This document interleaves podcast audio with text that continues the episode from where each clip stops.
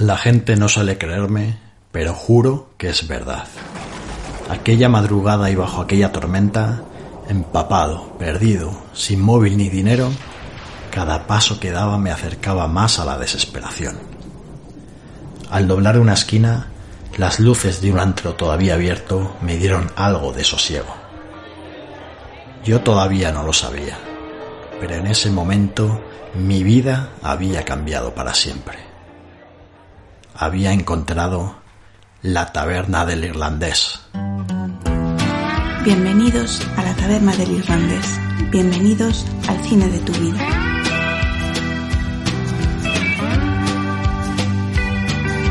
La taberna del irlandés.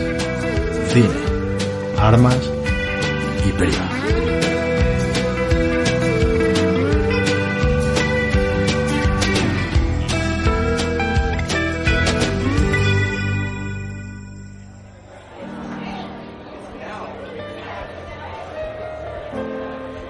Pues sí, bienvenidos a la taberna del irlandés. Bienvenidos al cine de vuestra vida. Esto es un spin-off de Un Memento y Volvemos. Al habla, Sergio Martín, más conocido internacionalmente como Sergi. Hoy es domingo y los domingos me gusta venir a la taberna del irlandés, sentarme en una mesa, pedir unas cervezas y hablar de cine.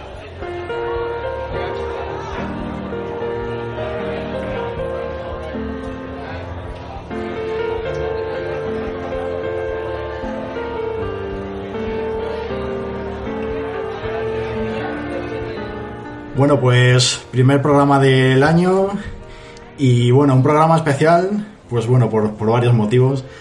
El primero de ellos es que hoy hay un irlandés que falta. Eh, ya he comentado alguna vez que el irlandés muchas veces, bueno, no muchas veces, siempre está trabajando aquí en el bar, da igual las resacas que tenga, que son suelen ser muy gordas, pero a él le da igual. El llueva, nieve, esté malo o no, él siempre está aquí, salvo salvo en Nochevieja, que normalmente llega un momento de la noche en la que él desaparece y lo hace durante varios días. Lo que pasa es que en esta ocasión, pues, pues ha desaparecido mucho más tiempo del que, del que es habitual. Desde Nochevieja no tenemos noticias de él. Bueno, suponemos que estará bien, está Eli al frente del bar, eh, los primeros días le costó un poco, pero bueno, ya está acostumbrada y, y, lo lleva bien. Bueno, supongo que para el siguiente programa estará, pero bueno, eh, aprovechando que no está el irlandés hoy, pues, pues precisamente por eso también he aprovechado para hacer este capítulo un poquito especial, porque bueno, la segunda, el segundo motivo por el que este primer capítulo del año es especial es porque hoy también contamos con dos invitados en lugar de uno, que son Pascual, ¿qué tal? Buenas, ¿qué tal? Que ha venido escudado por Clara. Hola, buenas. Que bueno, ahora si me, dejáis, ahora, ahora, ahora vuelvo con vosotros, porque antes quería contar también, bueno, el tercer motivo de que es un programa especial es que eh, vamos a hablar de tres películas de una trilogía, que es El Señor de los Anillos, la película que ha elegido Pascual. El programa va a ser un poquito distinto por eso, para que, bueno, nos dé tiempo a tratar todos los, puntos que queremos tratar eh, con el tiempo que tenemos, para no alargarlo demasiado, pero bueno, ya, ya lo iremos contando. Eh, y bueno, eh, quería comentar, si me dejáis, Clara y Pascual, un par de cosillas antes de, daros paso. Eh, bueno, la primera, supongo que ya lo comentaremos en, el programa de Un Momento y Volvemos, el general. Eh, bueno, tiene que ver con que el último programa, que fue el dedicado a Fernando León de Aranoa, pues que bueno, que Fernando León de Aranoa nos, nos contestó en Twitter, pues bueno, agradeciendo el programa, que, que le había bueno, como he traído buenas sensaciones y tal. Y bueno, ya voy adelantando, ya, bueno, como digo, ya seguro que lo trataremos en el programa general, pero bueno, ya voy adelantando que muchas gracias a Fernando León si nos está escuchando, que no creo, pero bueno, si por si acaso, pues ahí nuestro agradecimiento, porque al final nosotros no trabajamos, no hacemos esto por dinero. Al final estos comentarios pues son nuestra, nuestra recompensa, la verdad es que, que ayuda y motiva muchísimo este tipo de cosas. Y lo segundo, bueno, pues que a lo largo del mes de diciembre fue el torneo de la Taberna del Irlandés, el primer torneo, donde, bueno, hicimos una especie de cuartos de final, enfrentamientos entre las ocho películas primeras que trajimos aquí al programa, que eligió la gente. Fue una encuesta por Twitter, en la que, bueno, pues por un sistema de eliminaciones, bueno, al final la película que ganó fue eh, Indiana Jones y En busca del. Uy, el. La última cruzada. el- y- la última cruzada. Iba a decir. eh, la, iba a decir la del En busca del arca perdida. Pues ganó esa y además eliminando a peliculones como Los Siete Samuráis, Casablanca y El Golpe. La final fue precisamente contra El Golpe y bueno, pues además eliminatorias muy igualadas, pero bueno, ganó Indiana Jones y bueno, la idea es que a ver si, bueno, pues eh, con estos ganadores que vayan saliendo de los sucesivos torneos que haya del tor- de, de la tabla del irlandés, pues bueno, luego con estos ganadores, a lo mejor con los segundos clasi- clasificados también, con los finalistas, pues hacer una Champions, un torneo, una super, super torneo, pero bueno, eso ya, ya se andará. Entonces, bueno, gracias por dejarme estos minutillos. Pascual, ¿qué tal? Es tu podcast, joder. ¿Cómo te llamo? ¿Sergi, cómo te conocen internacionalmente? O... A ver, Sergi, puede ser. Vale, pues Sergi. Bien, muy bien. Aquí tenía ganas ya de venir a la taberna. Bueno, Pascual, que es componente, el miembro de, de- bueno, componente del podcast Un, Un Momento y Volvemos. Eh, así que si quieres hacer spam de tu podcast, pues adelante, ¿eh? tú puedes, pre- preséntate como mejor te guste. Nada, no, no me voy a liar. Pues eso, que, que tenemos el podcast de un momento y volvemos y que lo escucha Fernando León de Aranoa. ¿Qué vas a decir? Pff, nada más. Eso sí, que lo de Lobin Pablo era broma, Fernando. Que no iba, no iba en serio, ¿vale? Bueno, y también tenemos aquí a Clara, ¿qué tal? Que Clara, has, has decidido acompañarnos hoy. Pues sí, sí, nada, pues encantada de estar aquí en la taberna y, y bueno, pues con mucha ilusión porque es una, bueno, una trilogía que, que me encanta y bueno, mi preferida, así que pues nada, encantada de hablar de ella, o sea que... Vale, que bueno, alguna vez sí que has estado en el podcast de Un Momento y Volvemos. Sí, estuve en uno de, de Juego de Tronos, que estuvimos comentando y tal, y me lo pasé muy bien, así que... Y en el de Billy Wilder también. y- ah, sí, Billy Wilder, es verdad, no me acordaba. Ujú, Muy sí. bien. Pues nada, Así espero que que... muchas gracias por invitarme. Nada, yo cuando quieras traer tu propia peli, ya sabes que invitada estás. Sí, sí, Hoy has venido de, de escudera, un poco de Sí. Pascual, pero bueno, cuando quieras traer tu peli, Hostia, pues así voy yo de escudero también.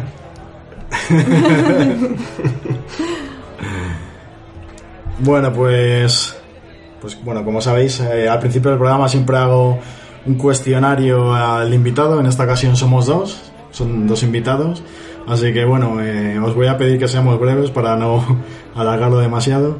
Y bueno, la, primera pregunta, bueno, ya que estamos en una taberna, ya que, que estamos empezando el año y ya que estoy de buen humor, venga, ¿qué queréis beber? Que os invito. Podéis abusar de mi confianza. Pues yo quiero una pinta. ¿Las venden por pintas? Sí, sí, sí, las venden por ¿En pinta. serio? Sí, sí. Qué bueno. Bueno, era un poco chascarrillo taberna de Bri. Eh, yo Pachara, venga. Pues yo un Rivera y bueno, como me gusta también mucho el calimocho, pues un calimocho con Rivera. Hostia, qué chula. Bien, bien, pues nada, yo, yo me uno al Pacharán también. La verdad es que es mi hora, mi hora buena del Pacharán. Que bueno, eh, tú Pascual, mm, a ti, ¿qué te gusta más? eh, ¿Ver cine o grabar podcast? Mm, ¿O tienes alguna otra afición que te guste más? No sé. Sí, me, Ah, me- me gusta bailar, salir con mis amigos. No, No, espera, voy a cambiar, no. ¿Te gusta más ver cine o jugar a los videojuegos? no, ver cine, ver cine. Hombre, reconozco que los videojuegos reconozco mucho. Pero no, me gusta, me gusta el cine y, y la afición que compartimos de los podcasts. La verdad que ese rato hablando con los amigos está de puta madre. Sobre todo olvidarte del micrófono, que es lo que espero que nos pase hoy. ¿Y tú, Clara, tienes alguna afición, aparte del cine, que te guste? bueno, pues no sé, yo mm, sobre todo salir por ahí, vamos a decir eso, pero no sé si es una afición. Venir a la taberna. Pero bueno, claro sí, sí. venir a la taberna. ¿Ves? Aquí lo bueno de la taberna es que puedes combinar tus dos Sí, sí, aficiones. sí, es, así que muy bien. Bueno, pues eh, a ver, Pascual, has elegido la trilogía del Señor de los Anillos, nos has puesto aquí en un apuro. Pues sí. Pero bueno, ¿es esta tu película preferida o tienes alguna otra? No, sinceramente es mi película preferida, por lo que significa. Porque desde niño me gustaba Tolkien, eh, empecé con El Hobbit y me gustó mucho, y continué con El Señor de los Anillos y me lo devoré. De hecho, antes de salir la peli ya me lo había leído un par de veces, El, El Señor de los Anillos. Y, y cuando salió El Señor de los Anillos, que yo tendría 18 o 19 años, que ya empiezas ahí en esa época entre que te crees adulto, voy a decir, y no. Y la verdad que me hizo retrotraerme y las disfruté muchísimo. Y, y aparte de que me parecen que son buenas pelis y que son unas adaptaciones cojonudas. Bueno, hay que decir que en casa de Pascual tiene un felpudo a la entrada que es... no debes pasar en inglés, ¿no? You shall not pass. Con Gandalf a un lado, sí señor. Y por ahí tienes bastantes libros en tu estantería de La Señor de los Anillos, ¿no? Sí, tengo una buena colección, tengo a Dardo, tengo el anillo, tengo... Sí, sí, la verdad que tengo merchan del Señor de los Anillos. Vamos, que hemos traído un fricazo de Tolkien, ¿no? Sí, un poquillo. La verdad que estoy un poco oxidado, porque cuando era más joven y tenía más reciente el Silmarillion y los cuentos inconclusos y cosas así, la verdad que hasta me sabía nombres, lugares y cosas así, y ahora ya estoy... Ya se me han ido olvidando esos... Ese, ese- pero bueno, todavía me acuerdo de mucho, me acuerdo de mucho. ¿Tú, Clara, te animas a citarnos algunas de tus pelis preferidas? Bueno, es que yo por eso estoy aquí precisamente, porque para mí también la trilogía del Señor de los Anillos es mis películas favoritas. O sea que yo la vi por primera vez con 11 años y en el cine, entonces pues fue a través de mi hermano un poco. Ya nos está restregando su Sí, juventud. mi hermano se había leído los libros, entonces fuimos en familia, y mis padres, mi hermano y yo, y entonces pues me fascinó y a través de ahí, pues vamos, a raíz de ahí pues ya es cuando empecé a leer los libros eh, y me metí en el mundo de Tolkien que me fascina, o sea, me encanta. Así que bueno, también es mi película favorita, sí. Muy bien, pues yo hoy espero aprender mucho de vosotros. Seguro. Eh, ¿al- ¿Algún género favorito que tengáis? Pues es, estas preguntas siempre me dan mucho por culo, pero venga, voy a intentar contestarlo. Me gustan mucho las pelis históricas y, y la fantasía también, pero es complicado encontrar fantasía. Luego siempre tengo el defecto, vamos a decir, que cuando, cuando me quieren poner delante un drama, no es algo que quiera consumir, pero luego me gustan, ¿sabes? Pero bueno, yo diría eso, venga, pues mm, películas de históricas, mm, fantasía y ciencia ficción. Bueno, yo sobre todo el thriller psicológico son las pelis que más me, me gustan, el género que más me gusta. Pues tipo Sacer Island, eh, Birdman, El Club de la Lucha. El Club de la Lucha me encanta, es una de mis más preferidas también. Cisne Negro, no sé, pues pelis así de, tipo psicológico y thriller. Muy bien, muy bien. ¿Y algún placer culpable ahí inconfesable? Hostia, qué buena pregunta. Tengo muchos, ¿eh? Mm, No se me ocurre ahora ninguno. bueno, todavía yo creo que también de la niñez. Si me ponen una de Buzz Spencer y de Terence Hill, me la veo. Y yo pues, me- bueno, no sé, es Resacón en Las Vegas para mí. Yo creo que a lo mejor es una de las que me gustan mucho las tres. mm, Porque creo que hay tres, ¿no? No sé, Sí, sí, creo que hay tres. No sé si hay tres o cuatro. Pero bueno, me gustan mucho las que he visto y no sé, me hacen mucha gracia y a lo mejor es una mierda, pero a mí me hacen mucha gracia. Así que me lo paso muy bien. Bueno, que sepas que yo tengo unas zapatillas de Bud Spencer y Ten Hill. Entonces no está el culpable. Pero bueno, fue, fue un regalo, ¿eh? No es que me entusiasme mucho la pareja. Eh, si tenéis que elegir solo un director con el que quedaros, o director o directora, ¿con quién sería? Hostia, qué complicado, tío. Ya. Sí, es muy difícil. Es muy difícil porque no sé quién decirte. Voy a decir a alguien que. Venga, Nolan. Por. Soy Nolanita. Cuidado que últimamente está muy mal visto. Ya, es que Tenet no es lo mejor que ha hecho, pero La verdad bueno. es que a mí también me gusta Nolan, pero es verdad que Tenet no, no, no me gusta mucho. Pues yo diría David Fincher. Así como el primero así que me sale. Sí, sí. Además, más o menos los dos se pusieron de moda a la vez casi, más o menos por la misma época. Bueno, y no sé, si queréis aconsejar películas o series de los últimos años que os hayan gustado al- a la audiencia, ¿Aconsejar alguna? Pues mira, el otro. Es que sabes qué me pasa, que siempre me gusta. Soy un poco veleta. No por Vele, nuestro colaborador, sino que me refiero que. Que lo último que, me- que veo y me gusta, pues es lo que más me acuerdo. Pero por ejemplo, yo que sé, una serie que me haya marcado mucho, saliendo de Juego de Tronos y estas cosas, Breaking Bad, me parece un serio. Lo recomendaría siempre. Y, y mira, y dudé, eh, cuando me dijiste de venir a la taberna, eh, dudé entre poderme un poco pedante o dejarme llevar por el corazón. Luego me dejé llevar por el corazón y elegí El Señor de los Anillos. Pero por ejemplo, hay una peli que yo creo que tendría que ver todo el mundo, que es American History X, que me impactó muchísimo cuando la vi y, y yo creo que es una de mis favoritas también. sí, sí. Bueno, yo como así pelis eh, últimas que he visto, pues El Faro. eh, es verdad que a lo mejor no sé si ha tenido mucho éxito, pero me pareció una peli muy, no sé, como muy negra, muy mm, una, una atmósfera eh, pues muy angustiante, muy angustiosa, así, no sé cómo decirlo. Y, y no sé, me impactó esa peli, porque además son solo dos actores y prácticamente y, y- y en un mismo escenario y no sé, me, me, me impactó bastante. Y luego, pues de series así, pues Dark, a mí me encanta Dark, o sea, bueno, todavía no la hemos, no la hemos terminado, No pero, hemos terminado. pero bueno, queda poco ya y me gusta muchísimo, además el tema de los viajes en el tiempo, bueno, bueno me gusta mucho Dark. Y, y luego también Gambito de Dama, eh, me ha gustado muchísimo también. Esa es una miniserie, me gusta mucho. Muy bien. Bueno, mira, con lo del faro ella sí que se ha puesto las gafas de... Sí, Se ha puesto gafapasta. sí. Bueno, que yo no la he visto, ¿eh? la del faro, pero por lo que me han contado debe ser de ese estilo. Bueno, pues joder, habéis cumplido vuestra pala- palabra de ser breves Por supuesto. Sí, sí, con el cuestionario personal. Pues nada, vamos a, a meternos en, en materia. Nos vamos a ir... eh, nos vamos a ir eh, elevando de, de la taberna del irlandés, vamos a ir dejando atrás los murmullos, la música, la bebida y nos vamos a ir esta vez sí que muy muy lejos, a otro tiempo, a otra dimensión, a otro universo. Nos vamos a ir a la comarca, a Isengard y a un montón de sitios extrañísimos, a un mundo de fantasía.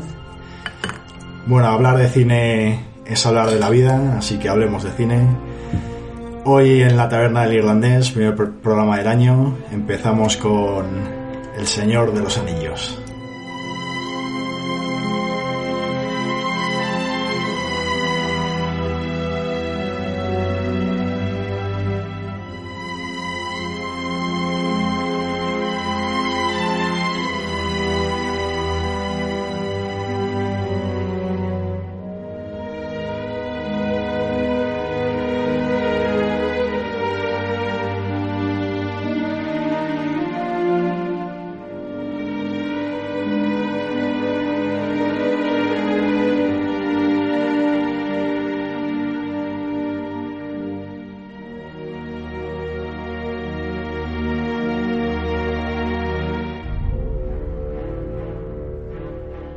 Bueno, pues como digo, para el programa de hoy va a ser una trilogía, es una, una novedad dentro de este programa. Es la primera vez que vamos a hablar de tres películas en vez de una. Entonces, bueno, va a haber alguna modificación en el programa. Bueno, sobre todo tiene que ver con la parte en la que hacemos la sinopsis de la película, en la que en esta ocasión, pues bueno, como es muy extenso, pues no lo vamos a hacer. Simplemente vamos a hablar de los temas que, que más nos han llamado la atención. Hemos hecho como una lista conjunta de los temas que queremos tratar, porque la verdad es que la película del Señor de los Anillos, aparte de, esta magnífica aventura, bueno, luego yo creo que tiene, tiene algunas otras lecturas y algunas otras cosas que, que hay que destacar. Eh, a ver, vamos a hablar de. Vamos a hablar. Esto es un fregado, lo del Señor de los Anillos. Al final hay, hay podcast que es simplemente para la comunidad del anillo. Le dedican eh, cinco horas o cosas así. Nosotros vamos a intentar hablar de la trilogía entera en hora y media. Quiero decir, va a ser imposible tratarlo con la misma profundidad que, que se hace en otras, en otras publicaciones. Entonces, bueno, el que esté esperando la, la guía definitiva del Señor de los Anillos, pues bueno, este no, no es su programa. Al final, como digo, bueno, hemos hecho una lista de los temas que vamos a tratar. Habrá ciertos temas que mucha gente pensará que, que hemos hecho una, una omisión grotesca, pero bueno, Que les follen. no, no pretendemos ser un programa muy académico, lo queremos centrar en lo que a nosotros nos gusta. Y eso sí, yo creo que a pesar de nuestras limitaciones, creo que, que va a quedar un programa muy completo. Y ojito a la banda sonora que estará sonando por ahí de fondo, que, que es que, vamos, simplemente con la banda sonora el programa ya sale solo.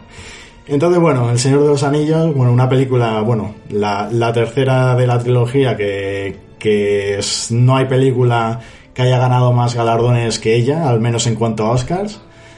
Mm, una película súper premiada, pero bueno, yo quiero preguntaros, eh, Pascual, ¿por qué has elegido esta película? Pues creo que ya lo he comentado antes. Eh, a mí me parece, dentro de que es una peli de fantasía, de acción, que tampoco es un, drama, que normalmente además en los Oscars los que triunfan son los dramas. De hecho, yo creo que es uno de los de las cuentas pendientes que tienen los Oscars, que es premiar alguna película que no sea tan dramática. Eh, pues a mí me parece un peliculón. Y ya no solo El Retorno del Rey, que fue la que fue premiada, sino el conjunto. El conjunto es muy bueno. Y se denota a pesar que la adaptación pues siempre tiene puede tener cosas que te gusten más o te gusten menos, pero yo creo que, que, la adaptación es muy buena y sobre todo, sobre todo la joya que nos regaló Peter Jackson haciendo las versiones extendidas, sobre todo para los fans, que complementan muy bien y, y, y tienen partes que aunque no son muy largas, pero que echábamos de menos en la película original, en, en el corte, en el, en el director cut del cine, vamos. Bueno, director, el, el corte del cine, vaya. ¿Tú, Clara, a ti por qué te gusta esta trilogía? Bueno, pues ya también lo he dicho un poco antes, ¿no? Eh, yo no lo conocía, vamos, no era fan de, de, los libros ni nada, pero a través de mi hermano, que es el que sí que se los había leído y tal, y era más fan, pues fuimos al cine en familia y bueno, pues a raíz de verla en el cine, pues ya me leí los libros y, y bueno, pues me, encantó, ¿no? Yo era súper fan de, de, la trilogía, de los actores, de yo, yo qué sé, por ejemplo, cuando fueron los Oscars de esos tres años, eh, pues eh, le pedí a una amiga de mi madre que tenía eh, el Canal Plus, que era donde se echaban antes los Oscars, donde solo se podían ver los Canal Plus, que era como así de ricos, ¿no? Y, y, bueno, pues le pedía que me lo grabara en VHS y me los veía ahí los Oscars con los pero solo esos tres años, o sea, porque salían los actores en la alfombra roja, los, veía todos los todos Hostia, con 11 años, con 11 años viendo los Oscars. Sí, sí, sí, o sea que sí, fui, soy muy fan y me encanta y bueno, pues no sé, el universo Tolkien me parece impresionante, es todo lo que creo. Bueno, yo sobre esta película, vamos, esta trilogía, a lo largo del programa vamos a decir película para referirnos a la trilogía, ¿eh? pero bueno, sobre esta trilogía, pues yo he de decir que eh, cuando llegó, yo estaba en una época un poco gafapasta y la verdad es que como que la, no sé, la, no ha tenido mucho aprecio, pero con el paso del tiempo me ha ido gustando cada vez más. Cada, cada vez que la he vuelto a ver, me ha gustado cada vez más, cada vez veía cosas más meritorias, sobre todo eh, porque bueno, al final yo cuando la vi por primera vez decía, bueno, al final esto es una cuestión de pasta, han puesto pasta y ha salido pues la película que tenía que salir, pero ya he visto que no es tan sencillo. Viendo sobre todo El Hobbit, la trilogía del Hobbit, incluso otras eh, películas de Peter Jackson como King Kong y tal, y bueno, en general, que es que yo creo que es una película que tiene ya 20 años, que es que son 20 años, quiero decir, que es que la, en la, la historia del cine son ciento y pico años, quiero decir, que es que es un porcentaje importante. Que es que parece que El Señor de los Anillos es de una película de ayer, pero no. Bueno, el caso es que han pasado muchos años, bueno, una cierta cantidad de años, y en ciertos aspectos no ha sido superada. Quiero decir, eh, recientemente hemos visto en Juego de Tronos unas batallas muy guays, pero yo creo que no han. Les ha faltado un poquito para estar a la altura del Señor de los Anillos, a pesar de los años. Eh, tú decías, Pascual, que, que si no se suelen premiar este tipo de películas de fantasía y tal, a lo mejor esta es la primera que ha tenido tanto éxito, pero bueno, sí que se suelen premiar en los, eh, los Oscars eh, las grandes producciones, pero es que claro, ¿cómo, cómo, no vas a, ¿cómo no vas a premiar esto? Quiero decir, todos los detalles, todo el, el el cariño que se nota que está hecha esta película, que es, es, se, se percibe, se nota, se, se palpa en el aire. Eh, me gusta muchísimo los primeros compases de la película es que enseguida te das cuenta de que estás dentro de un cuento. Uh, y esa sensación eh, está muy conseguida como digo desde el primer desde el primer minuto. Y muchos detalles posteriores luego cuando están pues escenas en los bosques y tal que ves que hay construcciones de ruidas y cosas así es siempre hay un esfuerzo constante por recordarte que estás en un mundo fantástico, en un mundo de cuento, y eso yo lo agradezco muchísimo. Las escenas de épica, épica me, me parecen espectaculares, yo creo que hay alguna, iremos comentando a lo largo del, del, programa, insuperable a, día de hoy. Y, y en general, pues es que es un tipo de película que al final tú, cuando la fuiste a ver y cuando las, las he vuelto a ver, pues tienes la sensación de que es no es simplemente una película, es algo que trasciende mucho más. Es un espectáculo a nivel mundial. Es decir, cuando la gente iba al cine sabías que ibas a ver algo especial. Como, como fueron a ver los, eh, los primeros que fueron a ver la trilogía de Star Wars, la, primera trilogía, o bueno, otros espectáculos de ese, de ese estilo. Entonces, bueno, a lo mejor no es la mejor película del, del mundo mundial, a lo mejor no es la película que mejores actuaciones tiene, pero desde luego que, que, los premios que tiene, pues yo creo que son merecidos y, y ojalá llegasen más películas como esta. Bueno, discrepo con Gollum. Menuda actuación. Para ser un CGI, el, el actor. Bueno, estuvo nominado, de hecho, al Oscar. Sí, bueno, estuvo, estuvo nominado también el que hace de Gandalf, que ahora no me viene Ian McKellen. Ese estuvo nominado, pero bueno. Es verdad que esta película al final no es recordada por sus actuaciones, sino por otras cosas. No, no, la verdad que no. Bueno, eh, a ver, es una película relativamente actual, la, esta trilogía del Señor de los Anillos. No sé si tiene mucho sentido la pregunta que os voy a hacer. ¿Vosotros creéis que puede gustar a un espectador de hoy en día? Pues sí que tiene sentido, fíjate, porque yo creo que 20 años para, para la mentalidad cinematográfica y la mentalidad moderna, yo creo que sí tiene, sobre todo después de Juego de Tronos, porque yo creo que, eh, comparando fantasía me refiero, ¿vale? Eh, yo creo que, que sí, que sí gustaría, porque, a ver, Willow, por ejemplo, que es fantasía anterior, pues hombre, algunas cosas ya se han quedado un poco viejas, pero yo creo que los efectos especiales del Señor de los Anillos, ya era una época en que los efectos especiales estaban avanzados de cojones, pero por ejemplo el Hobbit con mucha más pasta y, y efectos especiales, el, el, el 3D y tal te canta un poco más. En cambio aquí como hay más cartón piedra, más maquillaje y tal, no sé, yo creo que sí, ya está, no me lío más.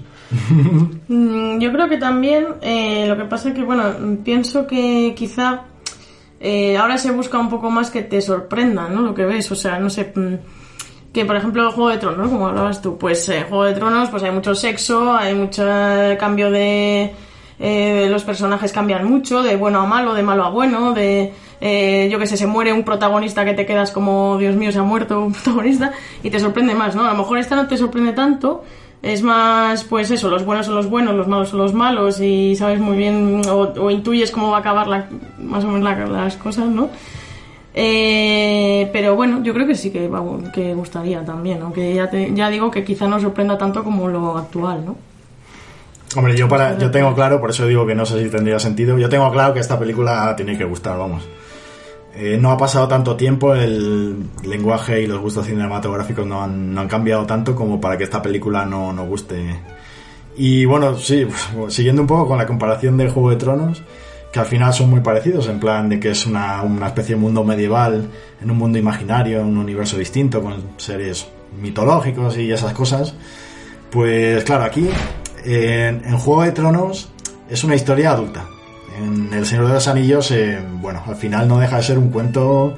Y un cuento, a pesar de tener sus batallas y sus momentos un poco más dramáticos, pero es un cuento bastante orientado a niños. No sé si estaréis de acuerdo o no.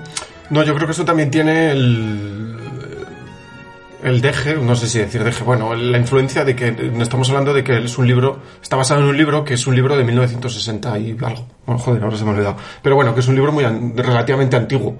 Y yo creo que también está un poco basado en la mentalidad de aquella época. En aquella época no se hacían libros en los que hubiese sexo, o no muchos, y cosas así. Y en cambio Juego de Tronos, también basado en un libro, el libro es mucho más actual y se puede permitir un idioma mucho más moderno. Así que si quieres ser fiel a la adaptación, yo creo que El Señor de los Anillos también peca de eso, de que el libro pues no tiene sexo, no tiene grandes escenas de de cambios de personajes, etcétera, etcétera. Por cierto, hay que decir que, bueno, eh, yo no he leído los libros. Estoy, de hecho, est- estoy empezando a leerlos ahora. ¿Vosotros los habéis leído? Sí, Sí, sí, más de lo que debería. Yo una vez solo. Vale, vale, porque a lo mejor también va- seguro que va a ser un tema un tema interesante, pues eso, comparar un poco mi visión, que es simplemente la de una persona que ha visto las pelis, con la versión vuestra que habéis visto las pelis y además habéis leído los libros. Es algo en lo que no quiero caer, ¿vale? Porque voy a tener la tentación de explayarme en la comparación del libro, compararlo con el libro, o hablar del universo de Tolkien, y es algo en lo que no quiero caer. Voy a intentar Bueno, no caer. vamos a un poquito sí que le puede Sí, sí, a ver, comparar. sin- tampoco meternos ahí en todo Yo creo que es inevitable, pero me voy a intentar no ir mucho de la peli. Muy bien. Bueno, vamos a hablar un poco de la ficha técnica y de, de la producción y tal.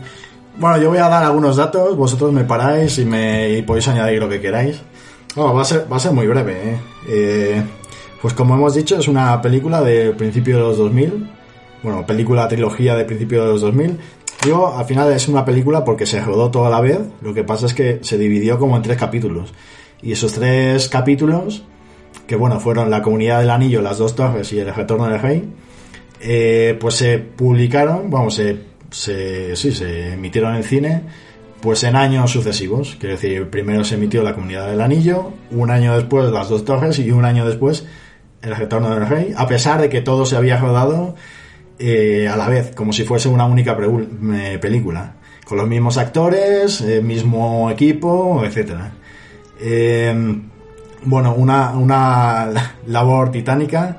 Mm, El director que es Peter Jackson, que bueno, comentan que, que él, bueno, pues estaba rodando, se rodaban varias cosas a la vez y él, una vez que terminaba de rodar, una jornada de trabajo normal, incluso un poco más exigida de lo normal, él luego se pasaba varias horas eh, em, pues revisando lo que se habían rodado en, en otras eh, en otras ubicaciones donde él no había estado ese día.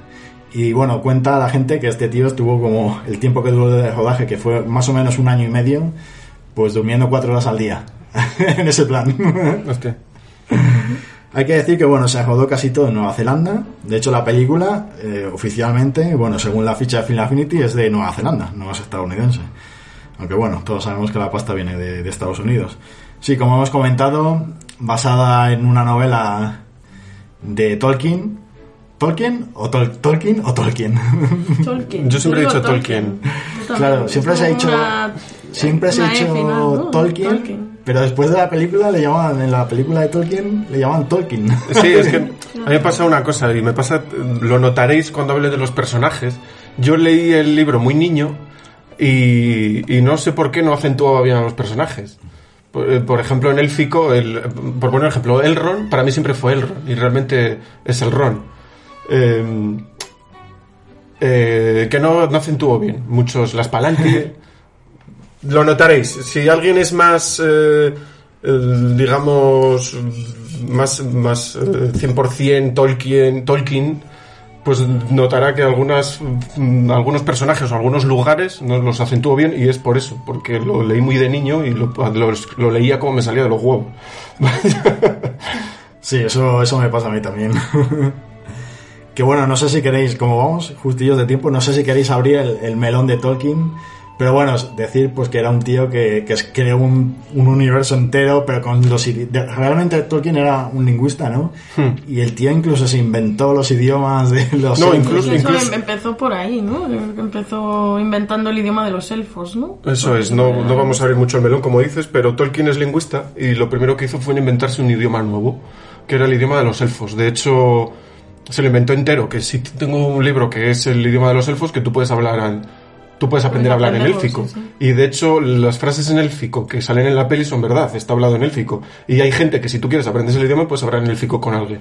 Y él después de eso, estamos hablando de que Tolkien fue a la Primera Guerra Mundial y fue donde empezó a escribir eh, su mundo, no el Señor de los Anillos, sino su mundo, la Tierra Media. Eh, era como una idea que tenía él de dar un universo al idioma que se había inventado. Y aparte de eso, eh, él echaba mucho de menos que tenía envidia de países que tenían una mitología muy extensa o que tenían libros y muy extensos sobre su mitología, sobre sus ancestros y cosas así, y él quiso darle una una mitología al Reino Unido. Y realmente, ¿qué has dicho antes de Juego de Tronos y El Señor de los Anillos, que son universos diferentes? No, para Tolkien Tolkien, Tolkien, Tolkien, yo voy a decir Tolkien.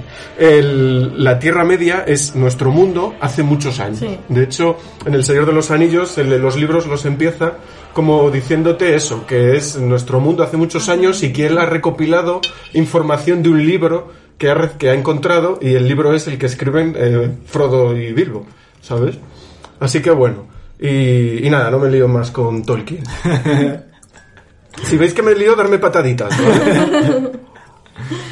No, bueno, simplemente eso, que, que bueno, que, que, bueno, hay mucha gente muy fanática de, de Tolkien y eso, que no, mm, desgraciadamente no podemos abrir este melón, pero bueno, ahí dejamos estos apuntes. Y también, bueno, de Peter Jackson, eh, que bueno, ya lo he avanzado antes, que era el director de esta trilogía, que es que es muy curioso, Peter Jackson no había dirigido ninguna gran producción hasta ese momento. Y ole los huevos de la productora de, encargárselo a él, que según cuentan, pues eh, les convenció pues en base a lo apasionado que le veían por la obra de Tolkien. Quiero decir, era un tío que no había dirigido, no había demostrado su capacidad para dirigir este tipo de, películas y le vieron los productores tan, tan entusiasmados con el universo de Tolkien y tan convencidos que apostaron por él. O sea, que es que es una cosa que ole sus huevos. Y yo se lo agradezco porque se nota en la película. Sí, se nota que la tiene mucho cariño, ¿no? Hmm, La trato muy bien. El Hobbit no, pero... pero los sí. ¿Será recurrente dar palos al hobbit? o no? Bueno, ahí en el equipo de actores, pues había caras. No había ningún actor de primer nivel, realmente. Es verdad que ahora mismo algunos sí que se le puede considerar de primer nivel, pero en ese momento no eran. Hombre, yo creo que Ian McKellen y Christopher Lee son los que más... Christopher Lee, desde luego que sí, y Ian- sí, también eh, Gandalf, vamos. Venía de hacer Magneto, los X-Men y tal, pero tampoco era un Tom Cruise, no era un Tom Hanks. Ya, ya, así. ya. Sí, sobre todo porque son papeles...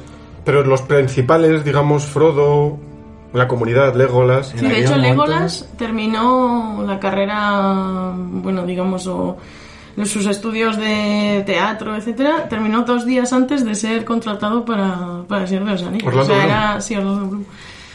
O sea, que era su primer, vamos, ahí de, a partir de ahí fue tan famoso, claro. Pero De no, hecho, no era nada conocido. Sí, vamos, se comenta que bueno, que se quiso no gastar una millonada en actores, en contratar a, a Brad Pitt o cosas así, para, para mm, verdaderamente centrar el presupuesto de la película en lo que de verdad importa, que era recrear ese mundo. Y los actores, eh, pues he leído anécdotas bastante curiosas, porque vosotros sabíais que los hobbits, eh, bueno, estuvieron, estuvieron rodando en Nueva Zelanda, mucha gente se separó de sus familias, estuvieron conviviendo esos 18 meses que duró el rodaje, bueno, eh, no, no todo el mundo estuvo esos 18 meses, pero los hobbits, que sí que tienen bastante metraje, sí que estuvieron prácticamente esos 18 meses juntos. Y para, como para hacer piña, pues Peter Jackson les invitó a vivir juntos. Eh, Y vivían, Ah, no lo sabía, hostia, qué No, bueno. no sabía eso tampoco. y debía estar también conviviendo con ellos eh, el que hace de Gandalf. Joder, es que no me sale el nombre. Ian McKellen. Ian McKellen. Y, McKellen, digo yo, y- McKellen. Y fruto de esa química, bueno, pues sí, pues precisamente para eso, para intentar crear cierta química y, y que eso se trasladase a la película. que a lo mejor nos imaginamos que en este tipo de películas, pues los actores van a estar en un hotel de lujo ahí de puta madre, pues no, aquí estaban en algún espacio no demasiado grande, mm, durmiendo los Les, cuatro me- les cinco. metió en un agujero hobbit a todos. Es que me suena que Sam, el hobbit que hace de Sam, sí que se llevó a su familia, entonces ese a lo mejor no estaba con ellos. Pero los otros sí que estaban como en la misma habitación. Y luego al principio no se iba a contar con Aragorn, se estaba considerando otro actor que ahora no me acuerdo quién era, pero se le vio como muy joven y al final eh, llamaron a Aragorn. Y Aragorn, pues un día le suena el teléfono en su casa y estaba con su hijo y tal, dice, oye, Dice el hijo, ¿qué, qué, te han, ¿qué te han dicho? Y tal. Dice, oye, que es que me están llamando, ¿no? Que si quiero hacer lo del Señor de los Anillos. Aragorn no tenía ni idea de lo que era el Señor de los Anillos. Y le dice el hijo, ¿y para qué papel? Y dice, no, pues eh, Aragorn o algo así. Y le dijo, el hijo, Aragorn, cógelo, cógelo. Y le dice, ¿pero quién es ese Aragorn? Y dice, pues el puto amo, tú coges ese papel. Sí, yo la anécdota la sabía. De hecho, eh, no recuerdo tampoco quién es el actor que habían contratado antes, pero Aragón llegó pillado al rodaje. El rodaje ya había empezado. Y aunque parezca curioso y no te esa sensación, la primera escena que rodó fue la batalla de la cima de los vientos con el Nazgûl. Le vistieron de Aragón y le dijeron, toma, coge la espada. Y se lió ahí a dar hostias en la cima de los vientos. Eso es. También otro detalle de Aragorn es que Aragorn, bueno, bueno, eh, Aragorn, eh, Viggo Mortensen, pues es muy aficionado a la fotografía y él estuvo haciendo sus fotos personajes, su- sus fotos personales durante el rodaje. Y cuentan las, los rumores y tal, que el último día de rodaje, pues que estaban todos, oh, qué día especial. Pues Viggo Mortensen se había levantado antes y durante, al, a lo largo de todo el set de rodaje, pues había estado dejando fotos de, de rodaje, pues en los camerinos de la gente Ah, donde qué se maquillan y tal, pues detallitos de, de tal. Sí, luego hay otra anécdota también que, bueno, ellos tuvieron un maestro de espada, de, de espadachín y tal, y, dije, y el maestro decía que era el mejor espadachín que había enseñado, Viggo Mortensen, y además no quería utilizar una espada de atrezo, o sea, no quería utilizar una espada de, de verdad de acero, y, con, y la película la rodó con una espada de acero, Viggo Mortensen. Toledanas, por cierto. Sí, Las sí. espadas del Señor de los Anillos son de Toledo todas. Y luego eso también, pues bueno, algunos detalles de, por ejemplo, la, la comarca se construyó con mucho tiempo de antelación para que creciese la vegetación y poder hacerlo así más natural. Quiero decir, es que este tipo de, de detalles al final... Sí, se notan. Y bueno, también comentar que la primera escena que se grabó de la película, vamos, de la trilogía, fue cuando los hobbits se están escapando de ese jinete cuando están saliendo de la comarca, que se esconden en, a las, Sí, debajo de una raíz, ¿no? Sí, sobre al lado de un árbol. y tal. Y una de las últimas, no estoy seguro, pero creo que es una que pasa en Minas Tirith, pero no estoy, no estoy 100% seguro. ¿eh? No, no sé. no, No, o no sé, sé, yo, yo no sé. No sé decirte sinceramente. o no sé si era Moria. No, Minas Tirith. Bueno, no lo sé. No sé si tenéis algo más que comentar acerca de la producción y de la ficha técnica. Bueno, que también había algún actor ahí. Que bueno, re- to- igual no eran tan conocidos los actores, pero al partir, a partir del Señor de los Anillos, sí que ya todos han sido conocidos. Elijah Wu, Orlando Bloom, Viggo Mortensen ha llegado muy lejos. Eh, sí que igual había otro que era más conocido, porque ya teníamos ahí a la gente Smith de Matrix, a Hugo Weaving. Sí. A Kate Blanchett también la teníamos haciendo de Galadriel, pero lo que está claro es que para todos los actores fue un salto, un salto de calidad y después de eso han hecho muchas cosas. Sí. Igual hay alguno que no tanto, como Bueno, la curiosidad es que Christopher Lee es el único que conoció a Tolkien. Le conoció personalmente. Christopher Lee. Sí, lo había, lo había escuchado eso, sí. Que bueno, ya que estamos con los actores, el, el, el casting a mí me parece brutal. Muy bueno. Sí, muy bueno. Es que bueno, habéis dicho. eh, es que Christopher Lee me encanta y el que hace de Grima. Ay, no me acuerdo cómo se llama. Yo tampoco el- me acuerdo de su actor nombre. No lo sé, pero yo para mí Sí. esos dos lo hacen, lo hacen de puta madre. luego sí, bueno, todos están muy creíbles. Mm, Ah. sobre todo Aragorn y Gandalf, en mi opinión. Los hobbits, bueno, cumplen, quiero decir, cumplen su cometido de ser de ser graciosetes y tal. Sobre todo, bueno, Sam, a mí me encanta también. Me gusta bastante más Sam que Frodo. Sam es el puto amo. Sí, la verdad que sí. Frodo el- en la peli, bueno, pues a ver, el Wu es muy, es muy digno, pero es verdad que le pusieron un poco, Sí. un poco blandito. Vamos a dejarlo ahí, ¿vale? libros, porque en los libros era más. Sí, en los libros era un poquito más duro, Frodo, duro, pero bueno, sí. en, lo- en la peli lo quisieron reflejar así, que, que, que fuese mucho pues la carga que llevaba y todo y tal, pero bueno. Y, y yo, para- hablando de actores, aunque el pobre no muestra su auténtica cara, yo vuelvo a hacer una mención a Andy Serkis, que si ves, tú claro, debajo de Gollum con todo el Ah. CGI no ves a Andy Serkis, pero si ves algo making of Sí. de, de sol- del rodaje y tal y cual, que Andy Serkis lleva el traje de, del típico traje cubierto para luego hacer el 3D y le ves poniendo las caras y todo Sí, eso y es sí, y brutal, la voz es brutal. esa, ¿no? Y- Las voces y que pone y todo, sí, sí, sí. Bueno, se le ve al principio la tercera, ¿no? El- eso es. Eh, Buah, bueno, es verdad, correcto.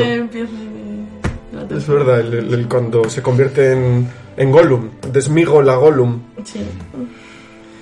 Eh, bueno, y por, por ahí que te he visto el teléfono, Liz Taylor, también la hija de Aerosmith. Sí, sí, sí. un poco sosa. sí, pero, Pero pero, pero, joder, para. O sea, quiero decir, no podrían haber elegido una tía con más cara de elfo que ella, ¿eh? Te has chivado, estaba buscando a Grima, pero no lo encuentro, macho. pero sí, sí, Liv Tyler muy bien. Además, em, y bastante. Bueno, reconozco que hay partes suyas que me parecen un poco pesadas porque se, se enfrescan demasiado en su.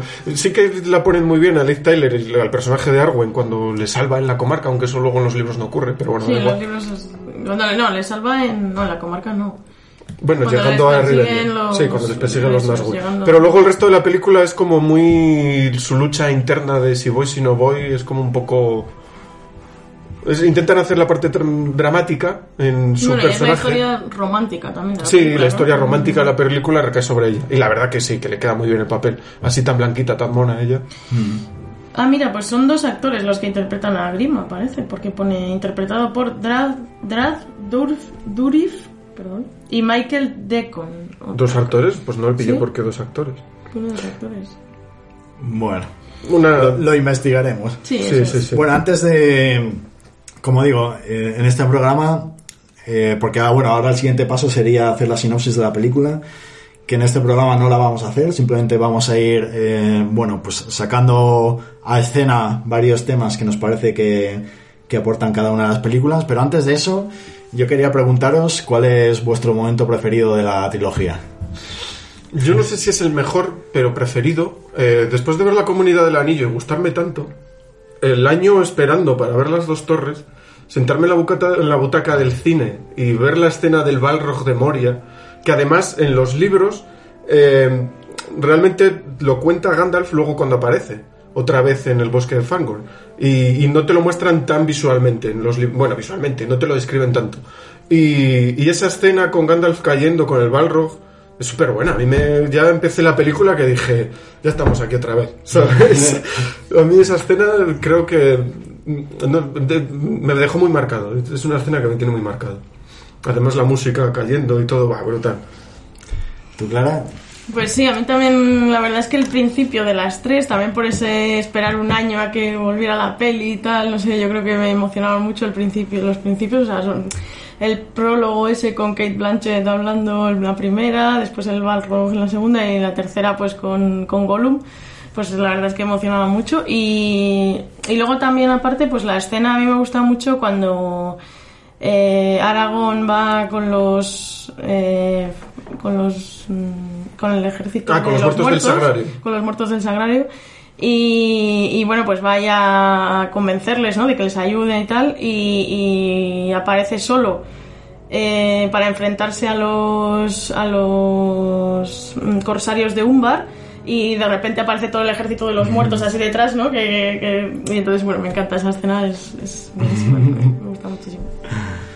Eh, bueno, yo, eh, mi momento preferido, mira, he dejado, no he, no he querido hablar de la música en la ficha técnica, lo, lo, iba- lo he hecho adrede para comentar ahora. Eh, Howard Shore es el compositor, El puto amo. que, que, Sí. bueno, ha hecho, ha hecho bandas sonoras para otras películas. Que bueno, yo creo que, que esta película sin esta banda sonora sería otra cosa. De verdad que le da un salto de nivel espectacular. Vamos, todo viene. Ahora vamos a hacer un momentito de descanso, aprovechando el momento que he elegido. Porque, bueno, hay una canción que es la, la batalla en los campos de Pener, Penerlo. Pelennor, Pelennor. Pelennor. Con dos. Que bueno, mira que hemos visto arengas de batallas cutres, cursis en otras películas, incluso en esta también hemos visto alguna arenga cutre, pero la que viene aquí y como momento épico, como momento casi de que dices, Buah, es que me pongo de pie, me pongo de pie en ese momento, pues bueno, la, la arenga la arenga que, que- que suelta antes de... de ¡Cabalgad! ¡Cabalgad! ¡Hasta el fin de los días! ¡Muerte! Y todo se encuña bajando, sí, sí, Sí, es sí, una sí. escena Una con la música de muy- Rohan de fondo. La música de Muy Rohan heroica, de muy fondo. emotiva. Genial. Dice, dice tal que así. Avanzad, sin temor a la oscuridad. Luchad, luchad, jinetes de Teoden. Caerán las lanzas, se quebrarán los escudos, aún restará la espada. Rojo será el día hasta el nacer del sol. Cabalgad, galopad, cabalgad, hasta la desolación y el fin del mundo. Muerte, muerte, muerte.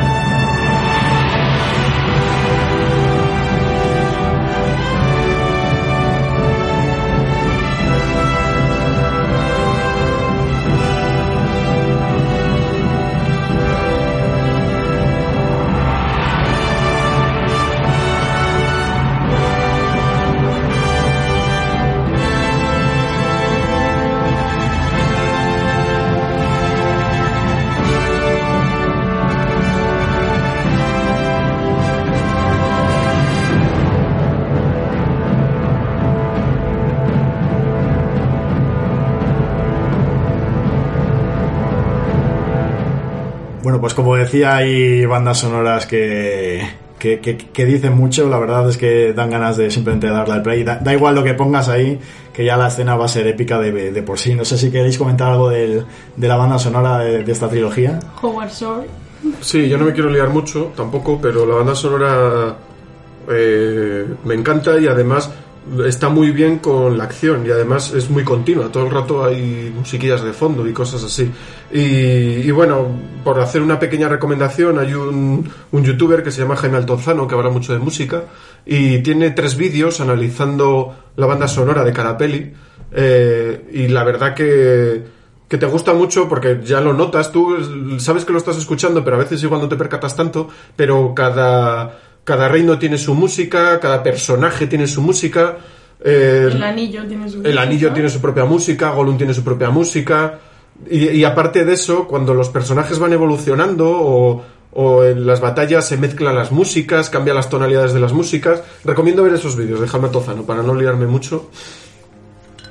Bueno, ta- también comentar que en Spotify están los tres discos de, vamos, de, de cada una de las películas. Que vamos, cada, cada disco son en plan tres horas o algo así de, música. O sea que es que hay un material impresionante. Y como digo, yo creo que, que es que es una banda sonora que especial, quiero decir, de estas que dices, hostia, no, no, hay- no abundan este tipo de, de bandas sonoras de, de lo buenas que son, de las que la película da un salto de nivel, simplemente con la banda sonora. Bueno, pues como hemos dicho, vamos a entrar a la parte de sinopsis, que esta vez no va a ser sinopsis, va a ser, bueno, pues nos hemos puesto de acuerdo para tratar algunos temas de cada una de las películas. Y bueno, pues empezamos por la primera, que es la comunidad del anillo. Y a ver, yo lo primero que quería que quería comentar es ese prólogo inicial maravilloso. Que yo creo que, por cierto, no sé si habéis visto la película de dibujos animados del Señor de los Anillos. No, yo no lo he visto. Yo hace muchos años y... Bueno, es una película malilla, mala, Sí, mala. de na- de- es bastante mala, la verdad. Es algo llamativo cómo están hechos los dibujos, porque al final es como actores grabados con cámara donde ponen, donde dibujan por encima. Eh, lo cual es como una técnica, pues los dibujos son bastante realistas. Lo que pasa es que se muestra, bueno, una, un- una producción pues insuficiente de medios para abordar un tipo de proyecto así, la verdad queda insuficiente. No deja de ser un intento curioso, interesante, pero yo no lo considero una película buena, desde luego. No, y además decepciona porque acaba muy abruptamente. El- es como que lo hubiesen dejado a medias. A ver, la primera película acaba con la batalla de Abismo de Hell. Quiero decir, falta la tercera parte. Faltaría la tercera parte y ahí se quedó. No siguió, el proyecto no siguió adelante. Ahí se queda la, quiero decir, ahí acaba la primera película. Se da a entender como que va a haber una segunda parte, pero ahí se quedó. Eso es. Pero bueno, el- ese prólogo inicial que, vamos, estaba comentando lo de la película de dibujos porque si ves la película de dibujos, el prólogo de la película de los personajes en carne y hueso es muy parecido al prólogo que se hace en... Bueno, es que de hecho es casi copiado. Es Sí. Tal cual, la- las imágenes cambian, pero el prólogo es el, el mismo, que es muy bueno porque eh, muy, muy escuetamente te cuenta y te mete en el universo este de, del Señor de los Anillos, te cuenta la historia de Sauron, de estas batallas que hubo antiguamente, de que el anillo se perdió, que lo encontró Gollum, que luego pasó a Bilbo, etcétera, etcétera. Y bueno, una introducción magnífica, como has dicho tú antes, Clara, con la voz de Kate Blanchett, que bueno, aquí eh, la verdad es que si ves la versión doblada también es espectacular la voz de, de la dobladora, un prólogo y, y ahí inmediatamente después, no sé si queréis comentar algo del prólogo. Sí, bueno, yo es que he leído una curiosidad que, que no sabía y es que primero iba, bueno, la peli, eh, primero iba a narrarlo Elijah Wood, eh, pero no fue el personaje que pensaron que era el más indicado para ello. Después eh, lo iba a hacer también Ian McKellen, pero tampoco vieron que era el personaje adecuado. Y al final lo hizo Kate Blanchett porque, bueno, pues eh, es, eh, porque es la más longeva de, de la, de la peli, ¿no? Digamos que, que es la que mm, tiene más antigüedad dentro del mundo de Tolkien, vamos, de las pelis del Señor de los Anillos. Y entonces, pues bueno, pensaron que al final mejor era Galadriel, que era la, la más longeva, ¿no? La más antigua, digamos, de la, de la historia. Es que se supone que Galadriel, todos esos hechos que se cuentan, ella estaba viva en esos momentos. ¿no? Y, y Elrond, Elrond también eran los dos que estaban vivos. Pero Galadriel es todavía más vieja Sí, que es mucho más profundo, más, sí, más, tiene más profundidad que los personajes. Y vamos, como digo, después de este prólogo, y es que a mí hay uno, vamos, unas escenas que a mí me gustan mucho porque luego a continuación viene la comarca. Es la presentación de la comarca. Y, hombre, a ver, yo... Es que yo sé que la gente me tomará por idiota o algo así, pero es que a mí las escenas que pasan en la comarca es que me encantan. Quiero decir, a nivel estético, a nivel visual, no sé, de alguna forma me... mm, Lo primero, tengo la sensación de estar totalmente en un cuento. Aquí en estos primeros momentos, cuando yo empecé a ver la película, digo, hostia, sí, lo han conseguido. O sea, estoy dentro de un cuento. Me bastó. eh, Es de estas películas que te bastan cinco minutos para saber que te va a gustar. Pues yo tenía esa sensación con El Señor de los Anillos, con los cinco primeros minutos iniciales. Cuando entran en la comarca, ese, no sé, ese tan, tan verde y tan, tan, tan idílico todo, me, me parece la leche y ya te digo, en una, en una película en la que hay arañas y batallas y dragones y de todo, pues varias de las de los planos que más me gustan son dentro de la comarca.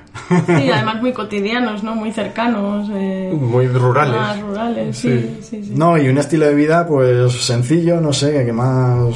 Sí, es muy acogedor, ¿no? La comarca es, no sé. Y además la banda sonora también es muy acorde, ¿no? Porque, vamos, yo por lo menos me la pongo para relajarme y así, la, la banda sonora de, de la comarca. Sí, de hecho, una de las. en lo que se basa también la película, los hobbies y tal, ellos realmente quieren salvar la comarca, porque la comarca es como un oasis dentro de todo lo que pasa alrededor, porque además lo cuentan, que los hobbits viven un poco Aislados. aislados del resto de la Tierra Media, y, y es como salvar esa forma de vida un poco, porque saben perfectamente que si, que si los reinos de la Tierra Media caen, la comarca se va a ver afectada.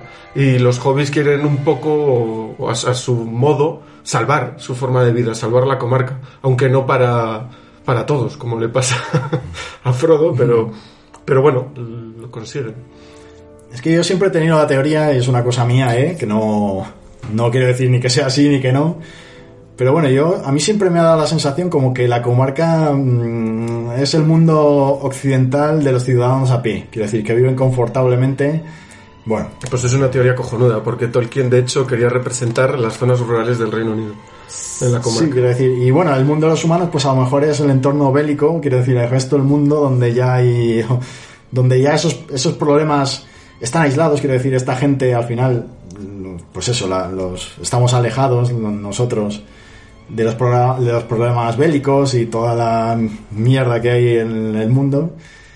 Y no sé, a lo mejor lo- lo- la parte militar sí que sería ya lo- la parte de los humanos, no sé. La, la parte no solo militar, sino también la devastación, la industrialización, que lo comentaré luego un poquito. Es como, como salvar la forma de vida rural, como el oasis, que yo creo que eso, no, no estoy hablando, no es algo que haya leído, pero Tolkien estuvo en la Primera Guerra Mundial y, y él vivió la Primera Guerra Mundial, lo que eran las trincheras, lo que eran las guerras, etcétera, etcétera. Y yo creo que también vivió ese contraste de venirse a Europa a, a luchar en las trincheras y luego volver a... Bueno, que él realmente era surafricano, ¿vale? Pero bueno, yo creo que la forma de vida surafricana cuando estaba gobernada por, por el Reino Unido sería muy parecida a las zonas rurales del Reino Unido, donde él vivió ya más, más años. Y yo creo que era un poco eso, representar el oasis que significaba para él las zonas rurales con respecto a lo convulso que era el resto del mundo. Sí, yo, a ver, yo tanto, no, no me centro tanto en las cosas rurales, porque evidentemente nosotros no vivimos en un entorno rural, quiero decir, vivimos en grandes ciudades y con grandes avances tecnológicos, sino en un mundo, pues como alejado de las cosas que pasan alrededor y que haces tu vida que, que, que es bastante más placentera de lo que hay por ahí fuera. No sé, Eso es. en ese sentido. Con tus calabazas gigantes. En fin, bueno, aquí el caso es que, bueno, eh, pues por historias el anillo este de poder de Sauron cae en las manos de, de, Bil- de Bilbo, de Bilbo cae Frodo, Frodo tiene que huir de la comarca, el enemigo se ha enterado que el anillo único de poder lo tiene un hobbit. Y bueno, llegan a Rivendell, la ciudad de los elfos, y bueno, ahí se funda, ¡Bolsón! Ahí se funda la, la compañía del anillo. Pero bueno, aquí también uno de los temas que hay muy recurrentes a lo largo de la película, incluso del Hobbit, es de lánzate a la aventura, ¿no? O sea, no lo dudes y lánzate a la aventura, como los hobbits, porque al final siempre, tanto Bilbo como Frodo, somos un poco reacios a dejar la comarca, a dejar esas comodidades y, y el olor de las flores y la miel y, y las, lo que fuman y tal. Y venga, lánzate a la aventura, a la montaña, a lo, enfrentarte con peligros y tal. Yo creo que es una cosa que está muy. un tema muy recurrente a lo largo de la película. No sé si vosotros opináis lo mismo. Sí, no, ya de- Sí, bueno, tienen como esa morriña, ¿no? A la comarca. Eh, son los más aferrados a su tierra, yo creo, ¿no? Los pero a la jóvenes. vez aventureros. Sí, a la vez luego les, al principio son más reacios, pero luego les gusta y yo creo que se siente... De hecho, es un raro habilis dentro de la comarca, porque no solo es un entorno aislado, sino que los hobbits son muy poco dados a la aventura y a las cosas extraordinarias, a las cosas extrañas. Y, y de hecho, Frodo y eh, su, su tío Bilbo sí que por genética son un poco más, más echados. Los Tuk, ¿no? Los- no, son. son eso es, los Tuk son más echados a, Ah, pues a la aventura. Eso no me sale. Claro, aquí es que yo lo veo como un tema muy... Como que uno de los mensajes de la película es, venga, que sí, lánzate a la aventura, no, no te contentes con las comodidades que tienes. confort, ¿no? Exactamente, sí, sí. confort. Sí, pero a la vez es algo a lo que se ven obligados por las circunstancias. Porque Frodo realmente no le ves con muchas ganas de irse, pero el anido ha llegado a él y tiene que hacerlo. Bueno, pero, que su- Bilbo, pero sí. sus compañeros sí que van voluntariamente. Quiero decir, Frodo sí, pero los demás hobbits no. Yo, pero yo creo que Bueno, lo veo Sam yo- también- lo veo un poco más por, por amistad. Porque Frodo realmente es el yo lo llevaré, ¿sabes? Yo llevaré el anillo a Mordor. Y Sam dice, pues yo voy contigo, tío, ¿sabes? Que te quiero, ¿sabes? Y Merry, Y Merry Pippin, Pippin también. El Merry Pippin les sí, pasa igual. por lealtad, ¿no? Porque de- si te das cuenta, Sam está deseando volver a la comarca en todo Sí, momento. sí. Porque de hecho, cuando llegan a Rivendell, ya le está diciendo, tengo ganas de volver, señor. Y ya hace las maletas y todo, ¿sabes? Pero cuando Frodo decide ir, Sam se ve la obligación de seguir a su mejor amigo, claro. Y luego en el concilio también, o sea, el concilio de, El- de Elrond también, ¿no? Pues al final los hobbits son como más ahí haciendo piña, ¿no? Eso no, es, si yo tú creo- vas yo voy, pues yo también. sí, yo creo que... Y luego te sorprende, porque como bien dijo Gandalf, estaban destinados a grandes cosas. Bueno, luego, pues eso, como he dicho, al final, pues estos hobbits que se lanzan a la aventura con la compañía del anillo, formado por elfos, enanos, humanos, quiero decir, como una especie también de unión, que ta- también es otro de los temas que se insiste, ¿no? En la unión, quiero decir, estas razas al final, sobre todo los enanos y los elfos, pero bueno, los humanos también, pues tienen sus diferencias, pero sin embargo, para esta misión contra el enemigo común, pues se unen. Sí. Y pues eso, que se lanzan ahí a las minas Moria y tal, y no sé cuál. Bueno, el objetivo es. el objetivo es que tienen que llevar ese anillo de poder que casualmente ha caído en las manos de Frodo, pues tienen que llevarlo a la boca del lobo, a Mordor, donde vive el enemigo, porque es el único sitio donde se puede destruir. Y ese anillo es muy poderoso, pero solo puede ser usado para hacer el mal. Entonces, otro de los temas súper curiosos o súper interesantes es el propio anillo. El propio anillo, que casi es un personaje más del Señor de los Anillos. Y porque es que a mí se me ocurren 20.000 similitudes, 20.000 paralelismos, porque ese, ese anillo, esa tentación que al final, porque el, el- anillo está como medio vivo, ¿no? Eh, tienta a las personas a que se lo pongan y tienta sobre todo a que no se desprendan de él. No en vano, Sauron utilizó parte de su poder y de su espíritu, digamos, en el, en el anillo. Y el anillo está muy ligado a Sauron. Y es que efectivamente el anillo tiene vida propia y el anillo toma sus decisiones. Lo único que, claro, no deja de ser un objeto inerte que no siempre le sale como él quiere. Y él, cuando se desprendió de Gollum, porque realmente él se quiso separar de Gollum porque creyó que había llegado el momento, no se esperaba que Bilbo pasase por allí y cogiese el anillo, otro hobbit, casualmente. Un hobbit encuentra el anillo y otro hobbit lo recoge.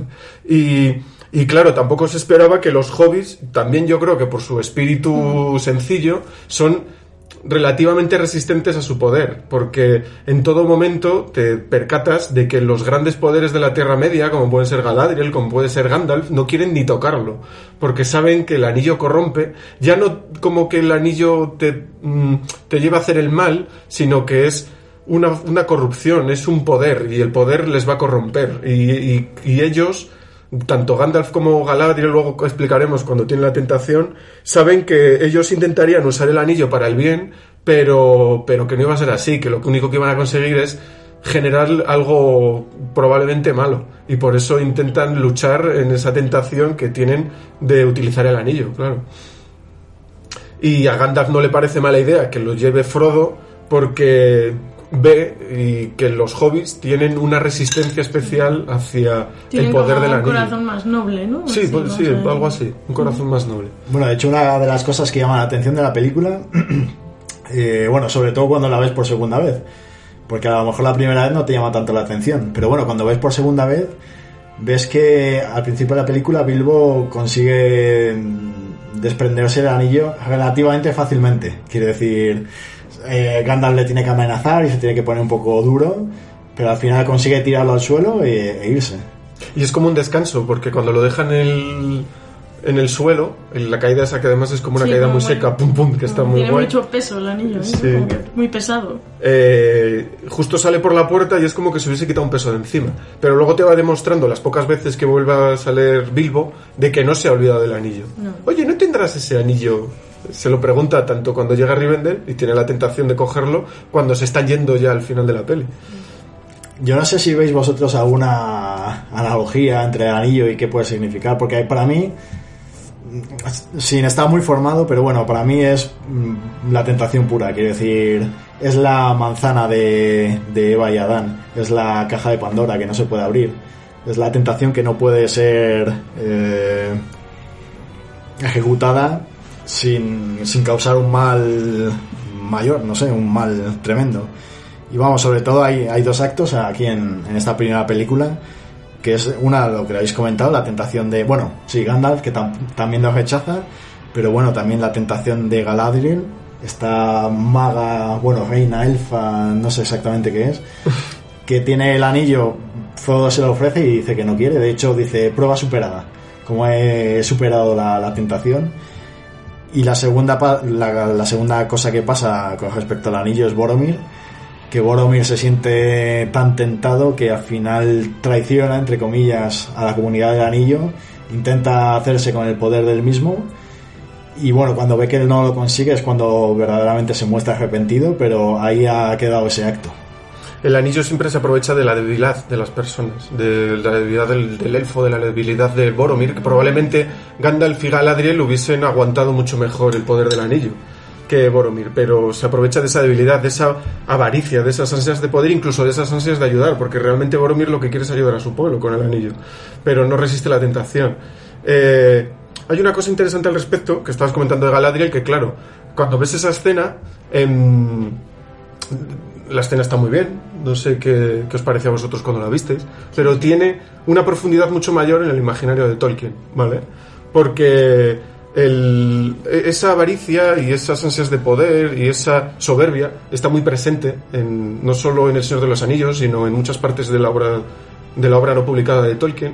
Y, y la historia de Galadriel es muy antigua, es una elfa Noldor.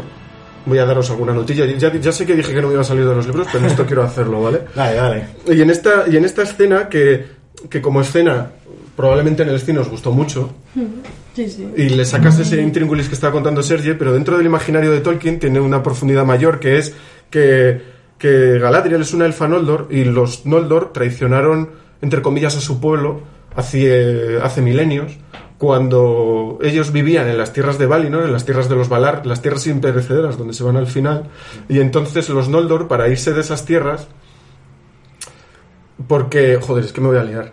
Bueno, los Noldor están, por una serie de circunstancias que pasaron hace milenios, están malditos y, y unas barbaridades que, que hicieron, y los Valar no les dejan volver a las tierras imperecederas, ¿vale?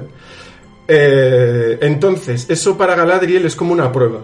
Porque eh, siempre está en, en el espíritu Noldor, en el espíritu de esos altos elfos, la, la tentación de, del poder, la tentación de, de conseguir grandes cosas, de ser mejores, ¿sabes?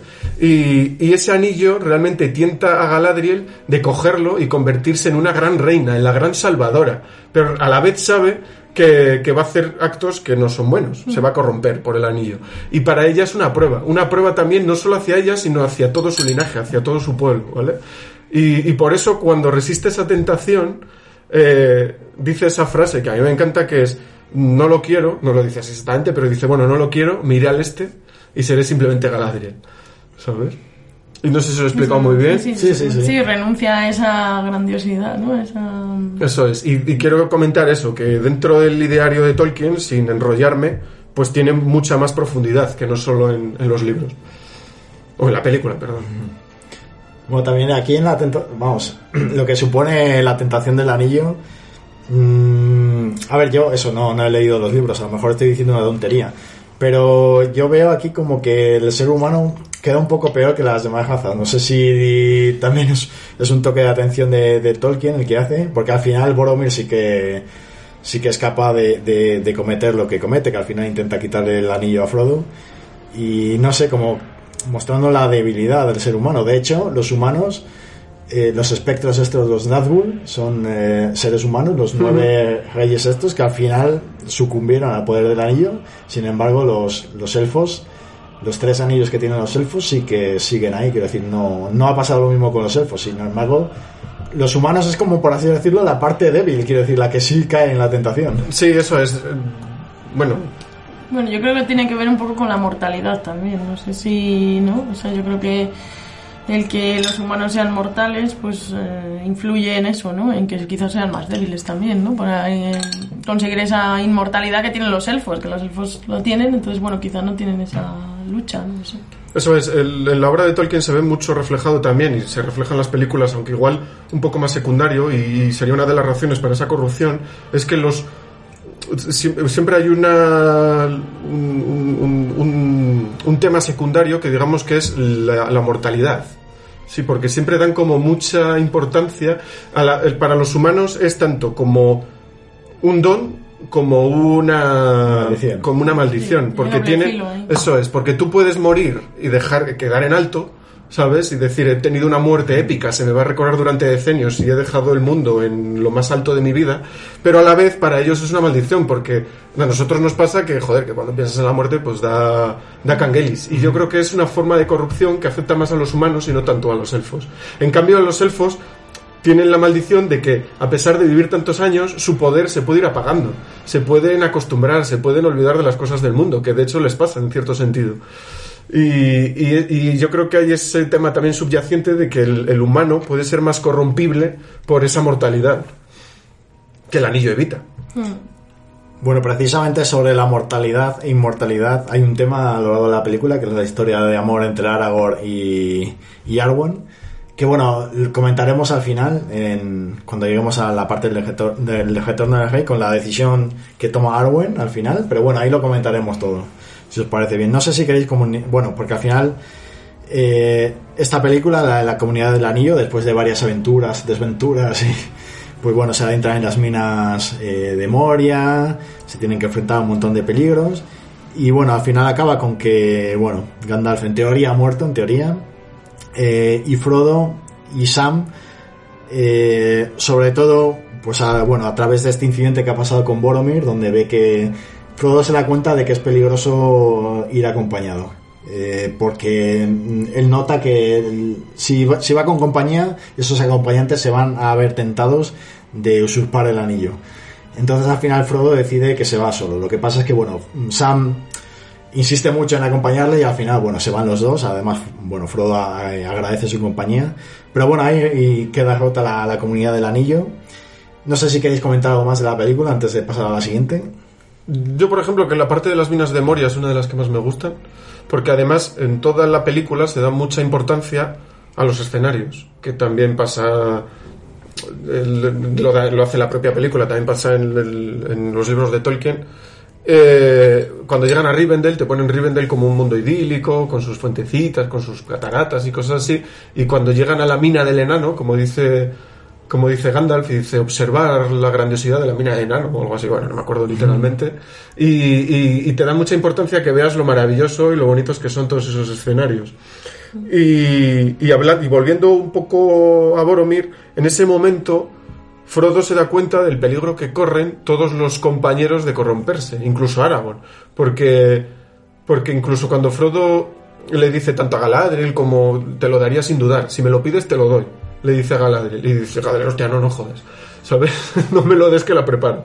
Incluso Aragorn, cuando se despide de Frodo, le dice, hubiese ido contigo hasta el final. Sí. Pero claro, Aragorn dice, luego al final no sé lo que hubiese hecho. Porque Aragorn ahí en ese momento todavía no se fía de sí mismo, tampoco. Aragorn no deja de ser humano y, y él eh, no admite, porque se lo dice también, a- aunque él sabe que es el rey de Gondor y en el concilio le recuerdan que es el rey de Gondor y el que está destinado a ser rey de Gondor, él todavía digamos que no se lo cree. Él todavía no quiere asumir ese papel, él todavía no no está como que no está preparado para eso. Y luego a lo largo del no solo de esta película, sino del resto va diciendo, bueno, pues tengo que Mi destino. Eso es, es mi destino, tengo que afrontar las tentaciones y tengo que asumir lo que soy. Bueno, de hecho, tienen la ocasión de seguir a Frodo y a Sam, y sin embargo eligen seguir a los otros dos hobbits que han sido capturados por los orcos porque porque el camino que les lleva a Frodo pues no, no es el adecuado. Claro. O sea, ahí Aragorn se da cuenta de que no de que igual que ha caído Boromir, pues que podría caer cualquiera. Sí, y ahí Aragorn se da cuenta un poco de que tiene que seguir su propio camino. Sí, de que tienen que ayudarles, pero de otra manera, no yendo con ellos, sino en un segundo plano, quizá. Eso es. Esta película, que por cierto se podría calificar casi como una road movie, Sí, no es de verdad, la más road movie de las tres. Sí, porque al final, pues la aventura de Frodo y Sam, pues es al final el motor principal, porque a lo mejor en estas otras dos que vienen, pues ya entran más, más en juego los temas bélicos y tal, pero es que esto es una road movie a través de la Tierra Media, viendo, viendo la- las distintas razas, los magos y distintos poderes que hay por ahí. En fin, no sé si queréis comentar algo más o ya podemos pasar... Yo Bueno, en esta primera, yo así como curiosidad, es que Peter Jackson hace un cameo ahí en esta primera peli. Ah, no jodas. Sí, Peter Jackson sale en el exterior de Brie eh, comiendo una, una zanahoria, nada, es un- unos segundos. Y al principio iba, bueno, así como curiosidad, iba a fumar en pipa. En principio iba a salir fumando una pipa, pero se mareaba mucho y le sentaba muy mal, entonces al final salió comiendo una zanahoria y bueno, sale así, un, es un personaje fuera del exterior de Brie. que hace un poco Creo que como- salen todas. No recuerdo bien eso. Bueno, yo sé, yo sé que Creo en que la primera, salen- no sé si en la- en la todas, pero en la primera sí. En las dos torres sale en los muros, es uno de los soldados que está esperando en el muro, creo recordar. No estoy seguro porque lo leí hace muchísimo, pero salió en todas. Tiene un pequeño cameo en todas, Peter Jackson. Sí, sí. Pues mira, eso yo no lo sabía. Bueno, pues nada, pasamos a la siguiente película, Las dos torres. Es que hablaría de Balin y hablaría Claro, de que Moria y Balin hablaría de Khazad-dûm y de la puerta. Bueno, y se del podría, monstruo, se podría bueno. hablar también de las ausencias, ¿no? Porque aquí sale un personaje que es Tom. Bombadil. Tom Bombadil, que aquí se lo comen. Que bueno, también hay que entenderlo, quiero decir, al final eh, un libro no, no se puede traducir directamente a una película. Al final, en una película tienes mucho menos tiempo que en, una, que, una, que en un libro y al final hay de ciertas cosas que tienes que prescindir. Y aquí decidieron prescindir de este personaje, de esa subtrama. No sé si llamarlo subtrama, porque a lo mejor ni, ni se puede considerar como tal. Yo creo que sí, porque Tom Bombadil influye mucho del camino hacia Rivendell. Eh, porque no solo le salva, le salva dos veces en el libro a los hobbits. Y de hecho les acompaña hasta cerca de Bri. Eh, y también, perdón, igual te he cortado. pero no, bueno. sigue, sigue. Eh, no solo falta Tom Bombadil, sino que faltan otras pequeñas aventuras que ocurren en el Hobbit. Y lo que hace también, Tol- yo creo que la adaptación, los guionistas, es eh, dar ciertos papeles de personajes del, del, del libro a otros personajes que ya están en la película para... Pues pues yo creo que igual para no liarla tanto y, y no tener tantos actores, quizás. Pero por ejemplo, no en los libros no es Arwen la que le salva camino a Rivendell y cosas así, ¿vale? Estaba pensando en eso precisamente. Y, y por suerte, por suerte hizo las películas extendidas, porque sí que hay una escena también bastante chula cuando los hobbits ven a los elfos que ya te dejan ahí hacer la entradilla de que los elfos están yendo de la Tierra Media, eh, saliendo de la comarca, y eso en la película del cine no estaba, pero sí que lo ponen en las versiones extendidas. Y hay cositas que, que te añaden, que complementan un poquito toda la historia y que están muy bien, vamos. Claro, además en esos, fíjate, por eso, por esos detalles, cuando ven a los elfos dicen, mira, eh, Sam, hemos visto elfos o algo así. Cuando, cuando ven a los elefantes estos gigantes. Los olifan- también, eh, bueno, Olifantes. Olifantes y Mumakil tienen los dos Mumakil. nombres. O cuando están a las puertas de, de Mordor y tal, como que es en plan, joder, nos hemos lanzado a la aventura y mira la de cosas que estamos viviendo. Por eso digo que la película te da continuas, eh, continuos recordatorios de mira qué aventura estás viviendo. Y el pobre Sam cuando le dice a Frodo, cuando dé un paso más es lo más lejos que he estado de la comarca en mi vida, ¿sabes? Sí. Pues como digo, una cosa muy, muy, muy presente. Bueno, si os parece pasamos a las dos torres. Venga, dale, para no liarnos. Que aquí, bueno, empieza... Creíamos que, que Gandalf... Bueno, creíamos. Los que no, no nos habíamos leído los, los libros, creíamos que Gandalf había muerto. Y sin embargo, aquí en la primera secuencia, pues se muestra una lucha espectacular de Gandalf y el Balrog que tuvo lugar en las minas de Moria. Mm. Todos creíamos que Gandalf iba a morir. Sí. Y bueno, en ese momento creemos que sí, vaya. Luego Muy ya. triste. Muy triste, Gandalf. Eh, y tiene una importancia también en el sentido de que Gandalf siempre se enfrenta a sus miedos, porque siempre te dejan entrever un poco en la película. Gandalf es mucho más poderoso de lo que creemos, porque Gandalf, de hecho, se lo dice hasta el propio Saruman. La, la hierba de la comarca te ha nublado la razón, o algo así le dice Sí, Saruman, sí, sí. ¿sabes? Porque Saruman de- de realmente es un personaje muy poderoso que realmente no es un hombre, ¿vale? Y, ¿Quién? Gandalf. Gandalf. Realmente es un Mayar, es un pequeño dios, digamos. Va- Vamos a dejarlo ahí. Y, pero sí que se ha hecho como muy hombre. No tampoco tiene el poder de Saruman en ese momento, pero sí que se ha como muy humanizado. Y, y Gandalf también tiene sus miedos. Y una de las cosas que no se quería enfrentar era el demonio de Moria. Porque el demonio de Moria, que es un Balrog, también es un, demonio de los tiempos antiguos que por ciertos avatares de las guerras que hubo en los tiempos antiguos acabaron escondiendo.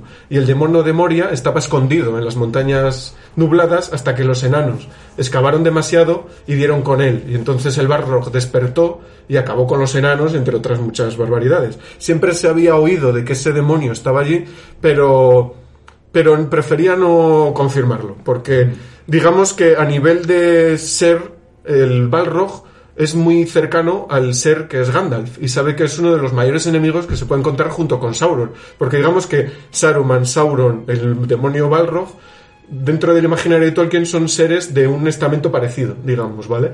Y entonces el Balrog, enfrentándose a Gandalf, es una lucha de tú a tú, digamos, ¿sabes?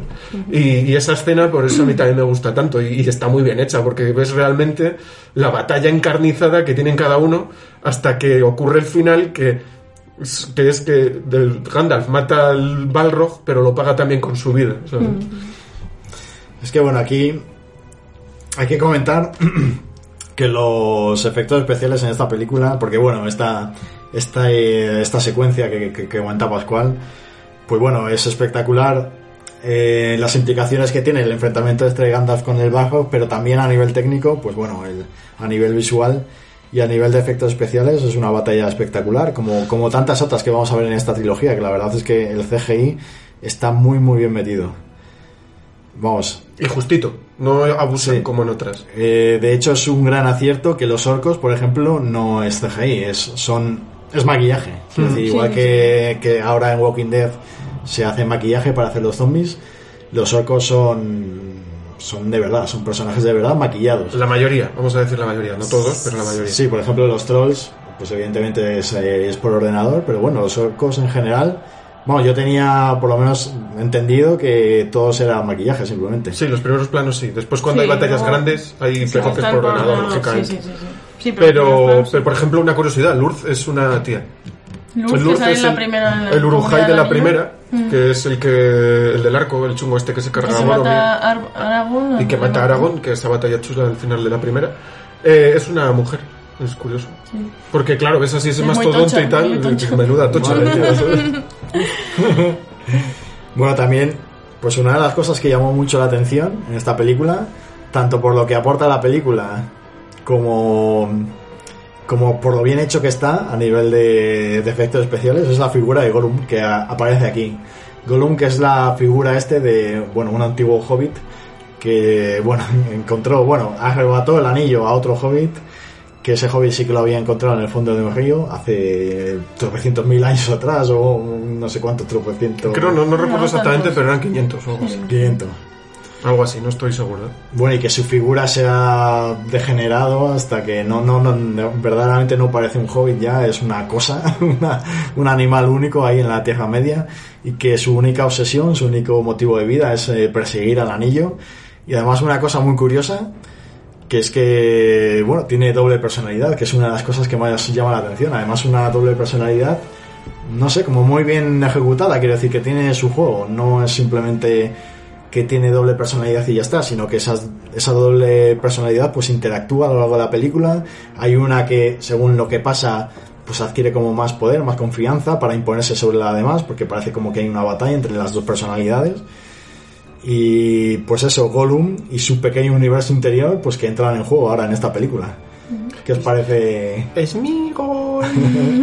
es mi gol. ¿Qué te pasa, querido? A ti, Clara, que, te, que has dicho que te gustan las películas psicológicas, la figura de Gollum supongo que te gustará. Sí, ¿no? me encanta, me encanta además. Es eso. Bueno, antes hablábamos del actor también, ¿no? Que al verle haciendo esa de doble personalidad es una pasada, o sea, verle... Y sí, sí, me encanta, me encanta. Ese diálogo que tiene consigo mismo, eh, brutal, eh, cambiando de, de, de personalidad. Representa un poco. Smigol, digamos que es el hobbit. Hacen un poco eso, aunque realmente es una doble personalidad de Smigol. Te hacen un poco ver que tienes a Smigol y a Gollum. Y Gollum es un poco el- la corrupción, La el- corrupción de la, tentación. pero en un extremo. Eso es. Es, Es como que el anillo ha creado una personalidad dentro de él. Y como que además tiene esa personalidad de Smigol, que es como el que sufre por todo lo que ha hecho. Y Gollum, que es el que ayuda a Smigol y el que ha hecho las cosas malas, digamos. Porque también él, yo creo que es una forma de defensa. Cuando mata a Deagle eh, para conseguir el anillo, que eso lo vemos en la tercera. eh, él ha creado como esa personalidad eh, paralela y que lucha dentro de él. Y, y no sé, a mí me encanta porque yo cuando vi, cuando leí los libros, no me imaginaba esa dualidad, pero después de ver las películas me gustó tanto esa forma de representar al personaje que no puedo evitarlo, que eso yo creo que es como que tenía que ser Smigol, ¿vale? Sí, sí, sí. Sí, además, bueno, yo fijándome eh, en cómo está hecho, joder, que es que he visto la película hace poco y me estaba fijando, porque yo creo que con, lo- con el paso de los años hemos perfeccionado nuestro ojo a la hora de detectar CGI. CGI, sí, Sí. es verdad. Y yo me estaba fijando en Gollum y digo, joder, si es que está de puta madre, es que la, la iluminación, todo, eh, no, no, no me canta, quiero decir, no me canta. Y los no me canta gestos, nada. los Los- gestos y es- todo. es- sí, es, es muy, muy gestual, no sé. Yo creo que eso ayudó a Andy Serkis porque lo que te digo, si Claro, ves- porque es que es el actor el que hace... Si veis las imágenes el CGI, es que los gestos claro. que dan de Andy Serkis los han trasladado a. Sí, sí, sí, sí. Y yo creo que ayudó mucho el actor en ese aspecto. No sé exactamente cómo pusieron el CGI encima de su cara, porque eh, sí que he visto cuando, cuando he visto algún making of del Hobbit, le hicieron los puntos para hacer el ordenador. Ahora es mucho más fácil porque crean el personaje por CGI, le ponen los puntitos en la cara y luego el, digamos que el personaje que han creado por ordenador se mueve directamente. Pero en El Señor de los Anillos simplemente le pusieron el traje y le grababan la cara. Claro, la No- cara estaba descubierta. La cara la tiene descubierta. Un círculo así, la cara. Eso es, y no sé exactamente cómo fue la forma de hacer el CGI, que creo que es un poco diferente, y la verdad que es lo que tú dices, que está muy lograda para que estamos hablando hace 20 años, que ya había ordenador, pero no hay los avances que hay ahora. Y es curioso una cosa de Gollum porque la primera peli es un es de una manera y en la segunda y tercera es, es otro. O sea, eso es lo que he leído yo, ¿no? Como que Sí, pero no, no, no- es igual el Gollum de la primera peli En, en la que primera la peli, segunda y la tercera. En la primera peli. peli Gollum no sale. Sí, sale un par de Sí, veces. sale un poco, sí, pero muy sale, poco, muy pero poco. bueno, en el prólogo y alguna poquito. cosa En el prólogo y cuando les persiguen Moria. Pero solo te enseñan así los ojos y sí que te da la sensación de que no De es que es exactamente otro- igual. otro- Yo creo que el de la primera es totalmente CGI, no es Andy Serkis. Bueno, hay una, una de las novedades que, que más llamaron la atención fueron este Gollum. Pero bueno, otro tema que está por ahí, pues bueno, en, en esta película se presenta un poco el lado, la- el lado naturalista de, de Tolkien, ¿no se parece, no? Porque, porque ahí está Isengard, que está construyendo un ejército a base de talar árboles y, y, y bueno, quemar un poco la vida de los Ents, porque eso, los Ents, por el otro lado, representando a la naturaleza, que son árboles vivos, eh, pastores de árboles, ¿no? Los árboles que, eh, que al final se alzan contra, contra este poder. Entonces, cuál, no sé si querías decir algo de que es una especie de naturaleza contra la industria. Sí, eh, también es algo del ideario de Tolkien. Eh, bueno, el- los personajes de los Ents son curiosos. Además, porque aquí introduce algo que luego no tiene tantas referencias en el resto de sus historias, que es los Ents, el personaje de los Ents, y tampoco te queda muy claro realmente qué es un Ent. Solo te cuenta ahí que es un pastor de árboles y son unos personajes que cuidan los bosques, ¿vale? Y de hecho es que eh, Tolkien era un enamorado de la naturaleza y uno de sus, de sus amores eran los árboles, le encantaban los árboles. Y ese amor que tenía por los árboles lo trasladó a la, al, al Señor de los Anillos.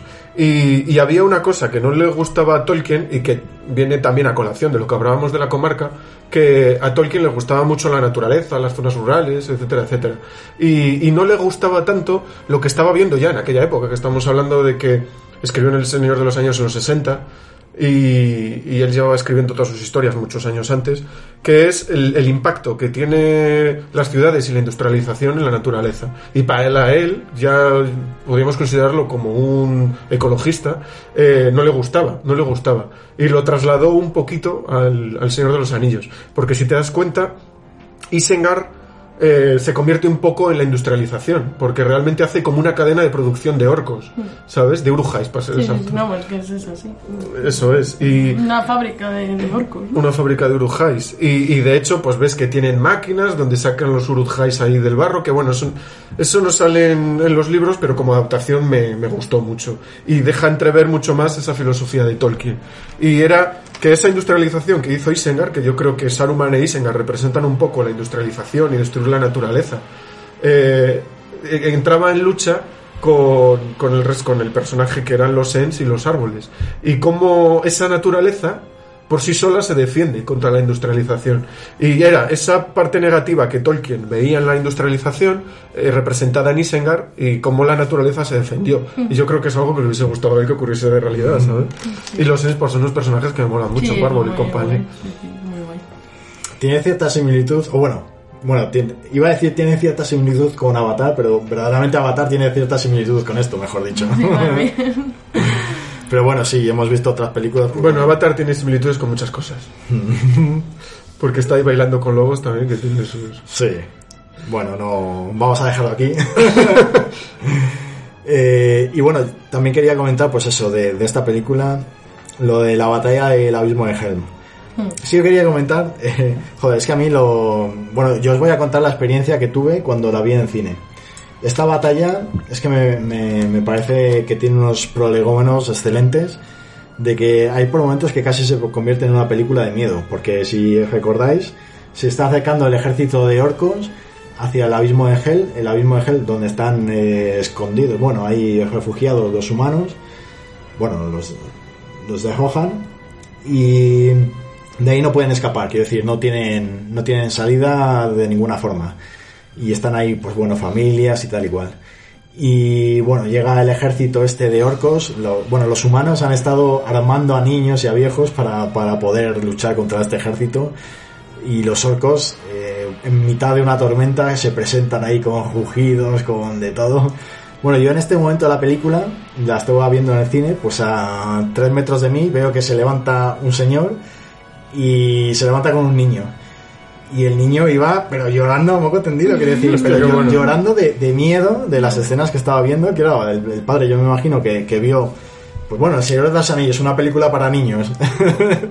y cuando empiezan los gruñidos esos de los orcos y que está hecho de puta madre, pues este niño estaba llorando de miedo, tal cual. O sea, un Sí. niño de 10, de 10 años o una cosa así. O sea, hay una curiosidad con esto que dices de los ruidos de los orcos, de la guerra, de, de esa batalla, y es que eh, está grabada en un estadio de cricket, ¿vale? Y fueron allí pues Peter Jackson y los eh, montadores de sonido y bueno, todos sus técnicos, y entonces estaba, había 15.000 personas o algo así en el estadio, entonces tenían que hacer los sonidos y los ruidos que, que Peter Jackson les iba diciendo, entonces esos rugidos son personas realmente en un estadio de... Hostia, qué buena es. Y sí, la verdad es que esa batalla eh, sí que da miedo, además con esa con la lluvia, con la oscuridad, ¿no? Los orcos viniendo, eh, el, el miedo que tiene la población, pues los, la plebe, vamos a decirlo así, ¿no? De que están ahí atrapados en, en el abismo de Helm y, y se están acercando y bueno, pues es- Hasta Grima llora cuando ve el ejército, porque sabe que es un ejército que lo único que quiere es exterminar. Sí. Y Y la inferioridad que tienen de... de- pues los humanos tienen mucha inferioridad a los orcos. es que están perdidos. Yo no sé cómo salieron de esa. Todavía no me explico cómo salieron de esa. Pero sí, sí, brutal. Bueno, pues salieron gracias a Gandalf. Entre otras cosas. entre otras cosas. Pero vamos, que es que una batalla que es que además, pues como he dicho al principio, no estamos acostumbrados. Quiero decir, es que es la primera vez que se veía una batalla de esta magnitud. Quiero decir, no. eh, a nivel espectacular, es tremenda, quiero decir. Y como digo, han llegado batallas grandes como en el Juego de Tronos, pero yo creo que no. Quiero decir, como esta y como la- los del campo de Pelennor que veremos en la tercera película.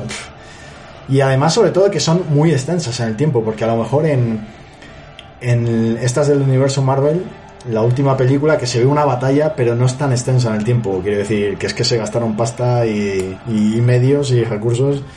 Vamos, espectacular. Un, quiero decir, luego te puede gustar más la batalla. Yo hay, hay ciertas cosas de la batalla que, bueno, que no me, me convencen. Por ejemplo, Pero simplemente ¿me dirías un ejemplo? Sí, por ejemplo, bueno, es, eh, a lo largo de toda la trilogía, a mí no me mola el sentido del humor este que, que tienen entre Legolas y el enano. Vale.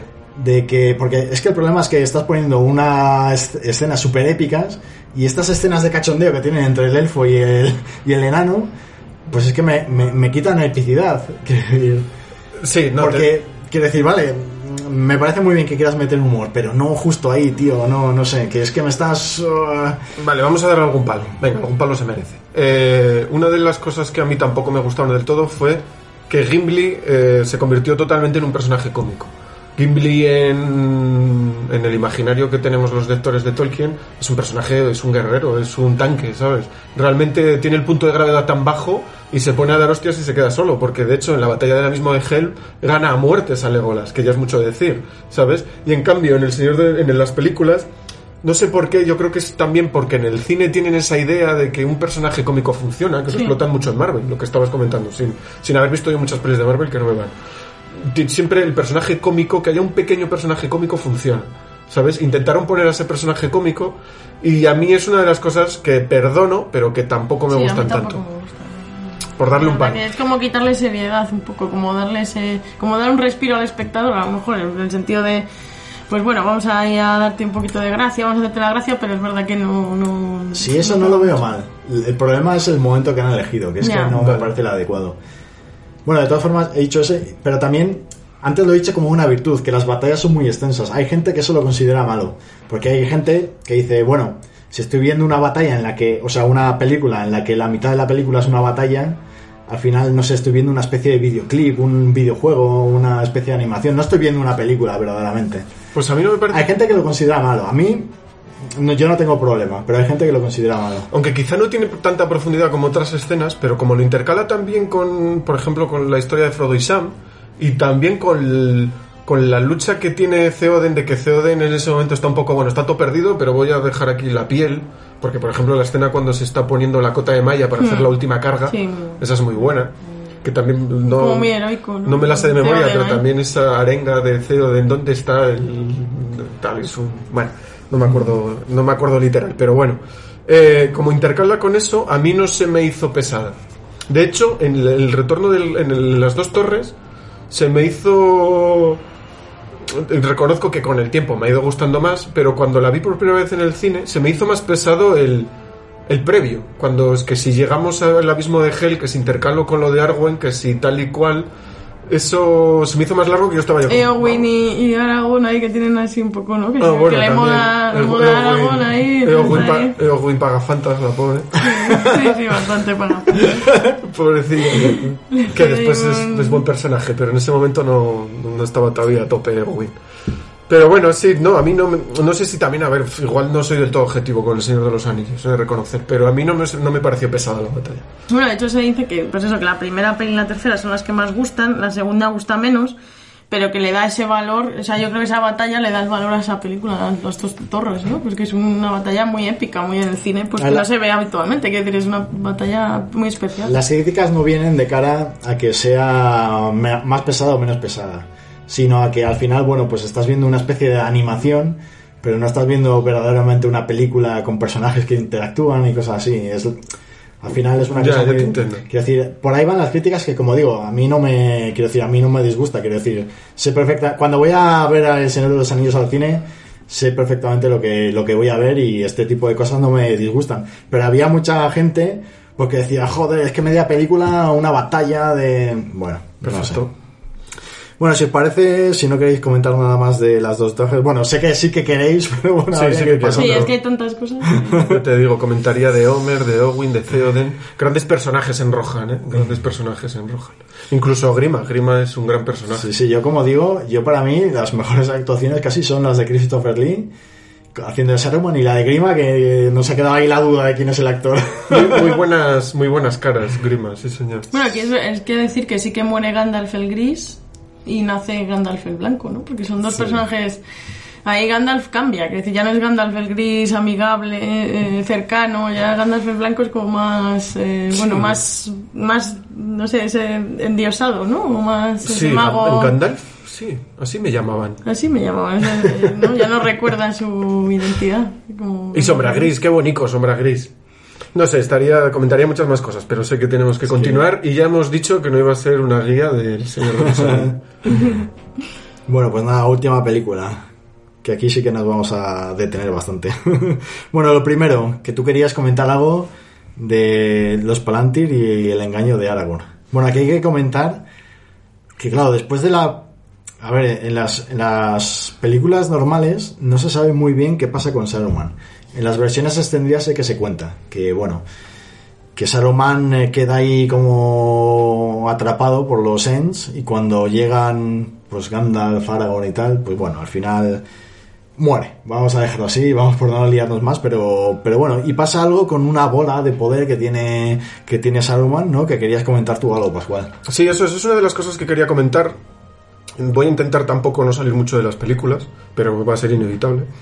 Y, y lo- una de las cosas que, que me parece interesante comentar del Señor de los Anillos, porque bueno, si comentamos la trama, ya las han visto, se las sabe todo el mundo, es algunas subtramas que digamos que no sé si se consiguen entender del todo dentro de la película. Sobre todo porque este tema de los Palantir, en plural Palantiri, eh, los Palantiri eh, tienen mucha importancia, en la, incluso en la película, y no sé si se termina de entender. Me explico. Eh, vemos en la Comunidad del Anillo que Saruman tiene los Palantir, vamos a empezar por ahí, son unas piedras de poder muy, muy, muy antiguas, que se remontan a lo que comentaba antes de los elfos Noldor. Bueno, los Palantir, un momento, son las piedras estas con las que Forma esférica. Saruman se ponía en contacto con con. Eso es lo que iba a comentar. Son unas piedras esféricas de poder que tienen el don de, eh, de la evidencia, es decir, que si tú usas el Palantir puedes ver el pasado y el futuro, si tienes la suficiente fuerza de voluntad de controlarlas, el pasado y el futuro, incluso si hay dos personas tocando las mismas piedras, eh, pueden comunicarse entre ellas. Digamos que son unas piedras muy antiguas que utilizaban los primeros elfos para comunicarse entre ellos y luego los hombres descendientes de Aragón para comunicarse entre ellos también. Espero que en la serie que va a salir próximamente salgan palantiris, ¿vale? Bueno, a lo que iba. Y entonces vemos a Saruman que se comunica con Sauron a través del, del Palantiri. Y digamos que los Palantiri influyen mucho la conciencia de la persona, porque la comunicación es mental, es como, digamos, telequinesia, ¿no? Ellos hacen una comunicación mental, aunque ellos en la peli... Será, será telepatía. ¿no? Telepatía, perdón. Telequinesia. Es lo de mover cosas. Correcto, telepatía. Telepatía. Y, aunque en, la pel- en la película, para que nosotros lo veamos más visualmente, nos muestran imágenes dentro de la piedra, realmente en la piedra no se ve nada. Es al- algo mental, digamos, ¿vale? Eh, entonces, Saruman, la primera vez que vemos el Palantir es Saruman comunicarse con Sauron. Eh, Saruman las está utilizando, pero es un error porque Sauron tiene una y el poder de Sauron es muy grande. Entonces digamos que lo que se basa un poquito es en que Sauron controla el Palantir y Sauron tiene la capacidad de que el Palantir muestre y, y haga lo que él quiere un poco. Es decir, que cuando Saruman la utiliza, lo que está haciendo no solo es comunicarse con Sauron, sino también Saruman la habrá utilizado para ver otras cosas, para ver en la distancia, que también se puede utilizar, para ver ciertas cosas. Eh, entonces, lo que no se está dando cuenta es que Sauron la está utilizando a su vez para corromperle. Es decir, que una de las corrupciones de Saruman viene por usar el Palantiri. ¿Dónde vemos eso también más claro? Cuando el principio del retorno del rey, que por eso viene ahora a colación, el- sobre, en la versión extendida, que como digo en la del cine no salió, eh, Saruman tiene el Palantir, cuando le mata a Grima, se le cae el Palantir y lo coge Pippin. Entonces, el Palantir es un poco. em, tiene un poco también, digamos, esa parte de poder que tiene el anillo, de que es algo que te atrae y algo que te, te corrompe y te, te incita a que lo utilices, ¿no? Y Pippin le pasa eso. Pippin parten de la base de que su conciencia es muy pequeña, de que no tiene el poder de controlar el Palantir, y en cuanto la toca, es absorbida por el Palantir un poquito y por las conciencias superiores que están ahí, ¿vale? Y él sigue teniendo la tentación de usarla. Y aunque en ese momento Gandalf le dice, dámela, dámela, dámela, y se la guarda, por la noche Pippin sigue pensando en yo quiero tocar eso a ver qué pasa. Tiene como una obsesión ahí. como- Eso es, le genera esa obsesión. ¿Y qué ocurre? Que cuando Pippin toca el Palantir, el que está al otro lado es Sauron. Y la conciencia de Sauron le supera. Y digamos que en ese momento que nosotros estamos viendo a Pippin retorciéndose, Sauron lo que está haciendo es torturándole. Y, Sauron eh, está intentando sacar información a Pippin. Sauron todavía no sabe lo que está pasando en Isengard y él piensa que Pippin es el hobbit que tiene el anillo y que Saruman lo ha atrapado y que le ha hecho tocar el Palantir para torturarle. ¿Sabes? Sí, realmente al final viene hasta bien que Pippin eh, coja el Palantir porque, porque engaña a Saruman de alguna manera creyendo que es el que tiene el anillo, no Frodo. Claro, O sea y por- Al final que sale hasta bien. Eh, correcto, porque ese es ese sí. momento cuando Sauron dice, hostia, que Saruman tiene el anillo y no está hablando conmigo. ¿Qué quiere este? Porque de hecho en cierto momento Saruman decide traicionar a Sauron y él quiere quedarse el anillo. En cierto momento. Eh, entonces es cuando envía en las películas, por eso Gandalf en la película sale corriendo con Pippin y dice tengo que llevarme a Pippin de aquí porque ahora lo está buscando Sauron porque piensa que él es el que tiene el anillo, Sí. ¿vale? Eh, en otro momento que vemos la importancia del Palantir que, que, que comento lo mismo. Lo cortaron de la peli del cine y nos lo mostraron en las extendidas, que es cuando Aragorn toca el Palantir, ¿vale? En el libro Aragorn utiliza el Palantir en más ocasiones, porque realmente Aragorn es un descendiente de los que utilizaban los Palantires en la antigüedad, entonces tiene cierto control sobre ellos, ¿vale? Y Aragorn puede eh, subyugar al Palantir a su voluntad y no tanto Sauron mostrarle lo que él quiere que vea, sino Aragorn puede tener la capacidad de controlar el Palantir y, digamos, ver un poquito él lo que quiera. Pero bueno, eso es en los libros. En, los- en la película solo vemos el momento de Aragorn cuando, justo antes de la batalla de la Puerta Negra, que deciden, eh, sé que me estoy adelantando un pelín, pero viene a colación Sí, ahora, él decide eh, coger el Palantir para, Para engañar para engañar otra vez a Para- Sauron. sí. En ese momento, él le dice a Sauron, se muestra re- realmente, y de hecho la siguiente escena es Aragorn vestido ya con la cota de malla de Minas Tirith y asumiendo su papel del rey. Y en ese momento es cuando dice, en los libros pasa, pasa antes, en la peli nos lo muestran ahí, ¿vale? Eh, él coge el Palantir y le dice, ¿qué pasa, Sauron? Él ya estamos viendo ahí que lo subyuga un poco a su voluntad y le dice, ¿te suena la espadita? Es la que te cortó el anillo, ¿sabes? En su momento. Pero a la vez Sauron también juega su baza y, las Palantir, como vuelvo a decir, son una forma de, que Sauron utiliza para corromper a las personas. Y, y le dice, ah, sí, tú me enseñas la espadita, pero yo voy a mostrarte uno de tus mayores temores, que es tu amor por Arwen va a ocasionar que ella muera. ¿Sabes? Y entonces le muestra a Arwen muerta. En ese momento, Aragorn sí se asusta, porque si os acordáis, suelta el Palantir, se le cae el colgante de Elessar, que eso está muy bien.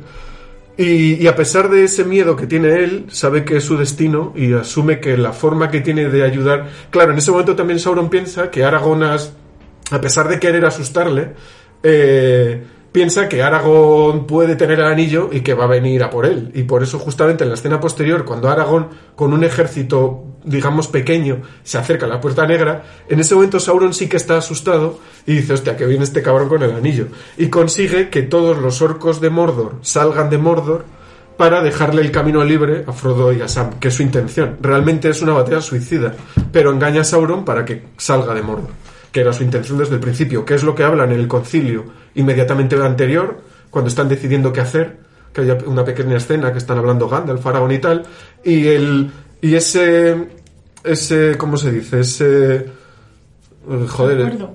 no, ese acuerdo no, es eh, engaño, ese Ah, eh, ese pequeño engaño que intentan hacia Sauron de que salga de Mordor, lo- ese truquillo lo remata Aragorn mostrándose ya ante Sauron como aquí estoy yo, ¿sabes? Claro, bueno, aquí dos cosas. Lo primero, claro, yo eso, yo que no soy lector de los libros, ahora con tu explicación ya me queda mucho más claro por qué. Porque en la película sí que se menciona en algún momento, eh, se tienen que llevar a ese hobbit, se va con Gandalf a toda prisa a Gondor y, y le dicen, claro, es que tú no eres consciente, es que ahora eh, Saruman, o sea, uy, Saruman, Sauron, se cree que tú tienes el anillo. Y yo a mí esa frase digo, mm, ¿por qué? Quiero decir, pero bueno, ahora con la explicación que has dado tú, ahora ya lo tengo más claro. Eh, Claro. esa esa me, qued- me quedaba un poco en el aire. Eh, es que yo, me- me- yo creo que por eso también lo cortaron, porque ellos mismos se dieron cuenta de que los Palantiris se les quedaba un poco cojo. Y de hecho, yo creo que fue un error, porque mostrando que lo tenía Saruman, luego mostrando lo que hace Aragorn, eh, no queda tan cojo. Pero sí que realmente yo creo que es una parte que Peter Jackson intentó tratar y creo que no lo consiguió del todo. El- en los libros se ve mucho más clara. De hecho, haré un pequeño spoiler. Denethor, para los libros, lo siento. Denethor tiene un Palantir, ¿vale? Denethor tiene otro Palantir y, y entonces Denethor nos lo presentan como un personaje muy asqueroso, muy cabrón. No, no empatizas con Denethor en ningún momento en las películas. Bueno, una pregunta que me estoy haciendo yo y a lo mejor algún oyente es ¿quién es Denethor? Ah, perdón, Denethor es el senescal de Gondor. Sí, el que es, Ah, vale, es sí. padre de Faramir y de Boromir. Que da mucho asco, Vale, sobre vale, todo vale. cuando está ahí comiendo las putas uvas y Sí, todo eso. sí, un cabrón. Eh, pues en la peli yo creo que le tenían que haber dado un pelín más de profundidad a ese personaje porque los libros tienen un palantiri, pero en la peli se lo cargaron y simplemente te lo pusieron como un hijo puta y ya está. ¿Sabes? Y digamos que en los libros tiene más profundidad porque él usa el palantir sin saber lo que hay al otro lado. Y realmente es Sauron que le está mostrando lo que él quiere Sí. que vea. Y por eso Denethor se convierte en lo que se Sí, convierte. Sauron, Sauron le manipula para que vea que no hay solución, para que vea que, que está todo perdido y que no pueden hacer nada. Entonces, por eso Denethor se comporta así. Eso es, y en la peli simplemente te ponen que Denethor se comporta así y ya está. Pero bueno, esto quería hacer una... se- Dije que no me quería salir de las pelis, pero esto quería comentarlo, porque los Palantiri es algo muy importante dentro del libro y que intentaron en la peli, pero yo creo que no lo consiguieron del todo y me lo estás demostrando ahora cuando me preguntas que no lo entendiste. A ver, al final, bueno, pasa como con el que, como, en este podcast, que hemos tenido que elegir de qué temas hablar y cuáles no, y pues, pues la peli, pues al final hay que elegir qué, tema, qué temas se tratan y qué no. De hecho, en la versión extendida se tiene que elegir qué temas se tratan y en la versión comercial, pues mucho más. sí, pero yo creo que la cagaron, porque realmente después están ahí, pero te lo crees. Dices, bueno, vale, pues ha cogido la piedra esa y ya está. ¿sabes? Al final lo de las piedras, yo como sensación como espectador es, bueno, esto lo ha hecho un mago y ya está, cosas de magos. sí, ¿no? Y no, no, le, no le das más vuelta, vamos, es lo que, lo que yo asumí. Eh, bueno, otro tema aquí importante dentro de esta película al final, porque bueno, hemos hablado de la mortalidad de los humanos y de la inmortalidad de los elfos, pero bueno, claro, aquí está el tema, ¿qué pasa cuando un humano se enamora de una elfa? Eh, una es inmortal y el otro es mortal. Y es que además, con el añadido de que la raza esta de los elfos están huyendo de la Tierra Media para vivir otra vida en otro lugar. Mm, Pues aquí se plantea este tema, fíjate, eh, que, que parece, bueno, que la gente a lo mejor asocia al Señor de los Anillos con una película de aventuras, pero bueno, ya estamos viendo aquí temas de ecologismo, temas de este tema de mortalidad e inmortalidad que a mí me parece súper interesante. Al final la decisión de Arwen hay un primer momento en el que está decidida a irse porque su padre le dice aquí solo espera solo te espera muerte y efectivamente solo te espera muerte Eh, Aragorn en algún momento morirá y ella seguirá viva mm, lamentando su muerte eh, infinitamente sin embargo de camino a, a los puertos grises no donde desembarcan los elfos tiene una especie de visión donde ve que no solo hay muerte, sino también vida, porque ve la, la imagen de, de un niño. Y es cuando habla con Elrond, con su padre, por al menos en las películas, y le dice, ¿tú qué has visto? Porque Elrond también parece que tiene el poder de la clarividencia. Dice, has visto muerte, efectivamente, pero también hay vida. Entonces, sí, eh, Arwen decide quedarse en el mundo de los humanos, a pesar de la muerte, pero porque hay vida, además. O sea, un tema, ah, no, a mí me parece súper bonito. Sí, eso es. Es lo que vuelvo a decir del tema subyacente que tiene la obra de Tolkien, que es la mortalidad y la inmortalidad.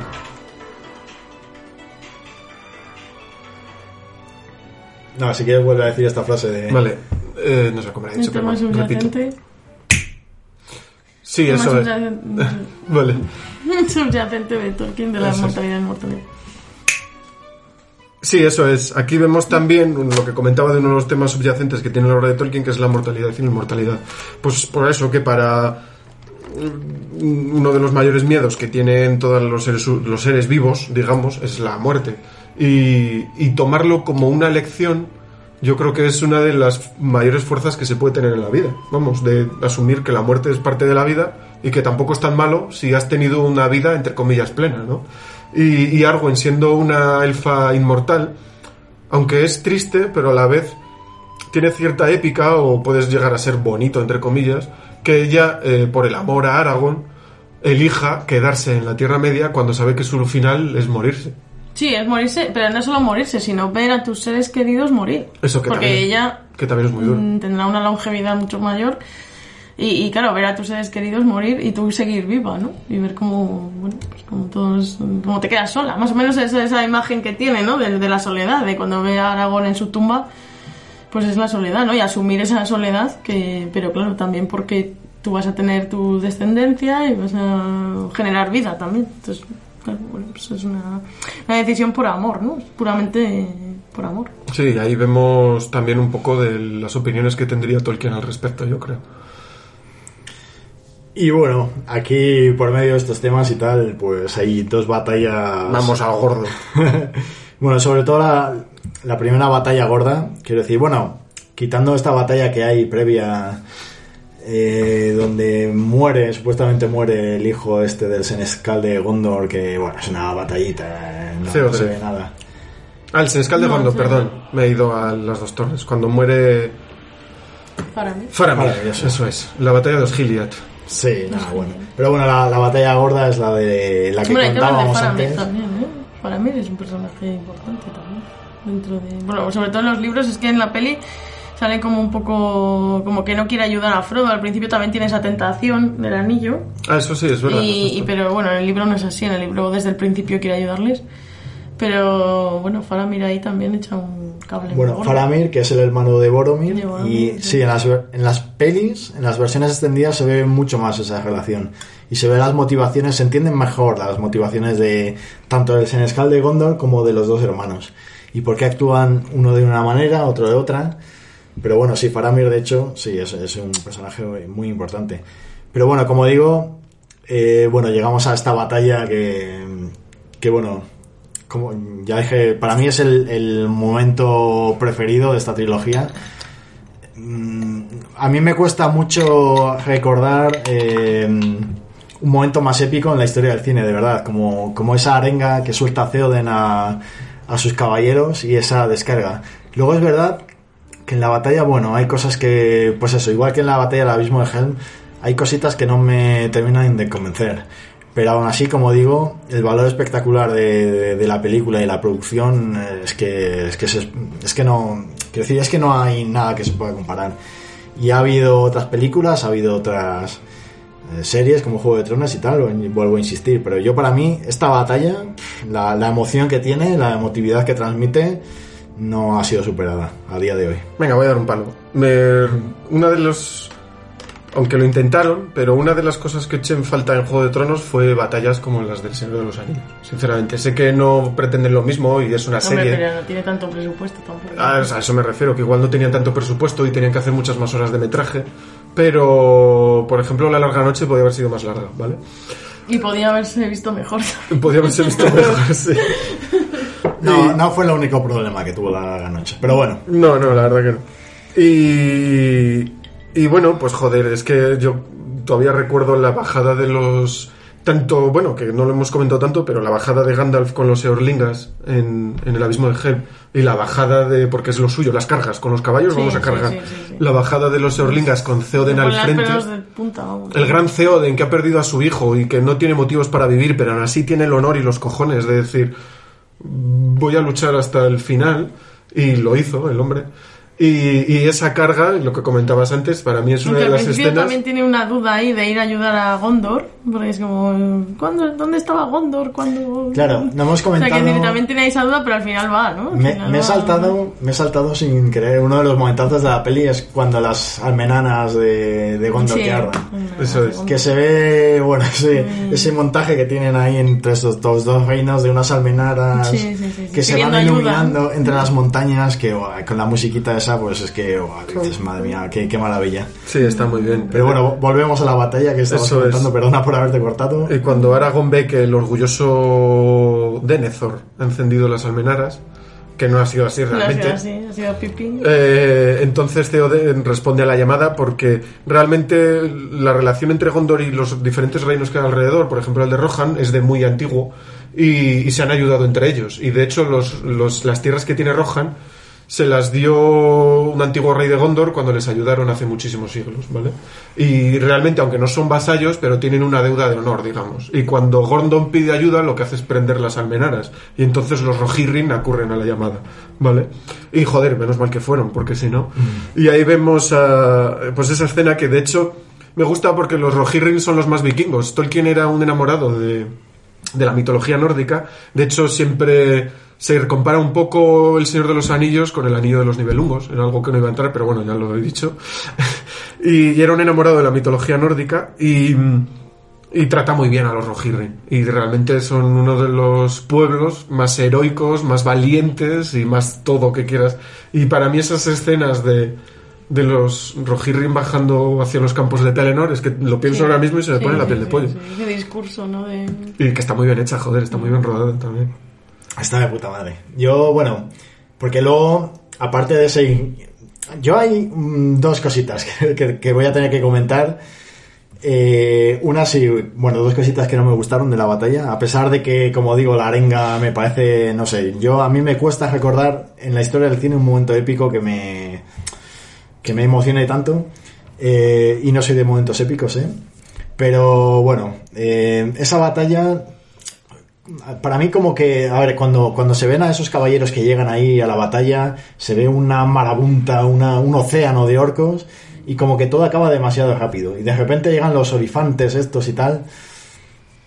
Digo, aquí, no sé... mm, ¿Por qué? Quiero decir, no, no, ha, ha sido como demasiado rápido, demasiado, no sé. Luego eso, el sentido del humor entre el elfo, el enano y tal, no sé qué. Y luego a nivel visual, tampoco me mola mucho lo del ejército de los muertos estos, porque aparece como un río de mocos verdes que se van llevando a los- que- Bueno, vale, que vale, es, es una opinión, es una No, opinión. no, porque bueno, la escena esa en la que tú dices que salta Aragorn del barco y... Pero claro, a ni- quiero decir a nivel eh, a nivel visual. A nivel visual no me convence mucho. Vale, no vale, me convence no. mucho la elección de representar así al ejército de muertos. Que al final es que si les ves es que van subiendo, es como un río de, de, mo- Sí, sí, sí, de mocos verdes. El color, ese Mocos verde, verdes. verde fosforito. Bueno, tengo las- Nunca había pensado. Te voy a, te voy a- voy a comentar un, un- hacer un pequeño KitKat al respecto y han sacado la versión en, en el Señor de los Anillos cuando hicieron la producción pusieron ciertos filtros de colores y han sacado una versión 4K remasterizada en- que la que ha hecho Peter Jackson también y han cambiado ciertos filtros de color igual los mocos verdes están mejor ¿vale? Joder, pues yo fíjate, no me había, o sea, no me había fijado tanto en, lo, en la estética de los, sino en la, en la historia, ¿no? Que tienen esos Es los muertos del Sagrario. Del Sagrario, Sí. sí. No, quizá no tanto en la estética, fíjate, no lo había dado tanto. Sí, la, la historia mola mucho, pero como digo, es que sí, yo les veo como demasiado... Vale, dándote la razón, voy a hacer una pequeña defensa, ¿vale? Eh, realmente los orcos son mano de obra barata, vamos a decir, porque los orcos no son grandes espadachines ni, ni, ni grandes guerreros. Es, Queda claro en la película que parecen soldados imperiales Sí, disparando. son Eso los es. Starship Troopers, ¿no? Son poco. paquetes. Sí, son unos paquetes. no, Stormtroopers. Starship Star- Troopers ay, es otra movida. Esa también es uno de mis, ese es uno también ¿Y de mis pecados eso? inconfesables. Starship Troopers.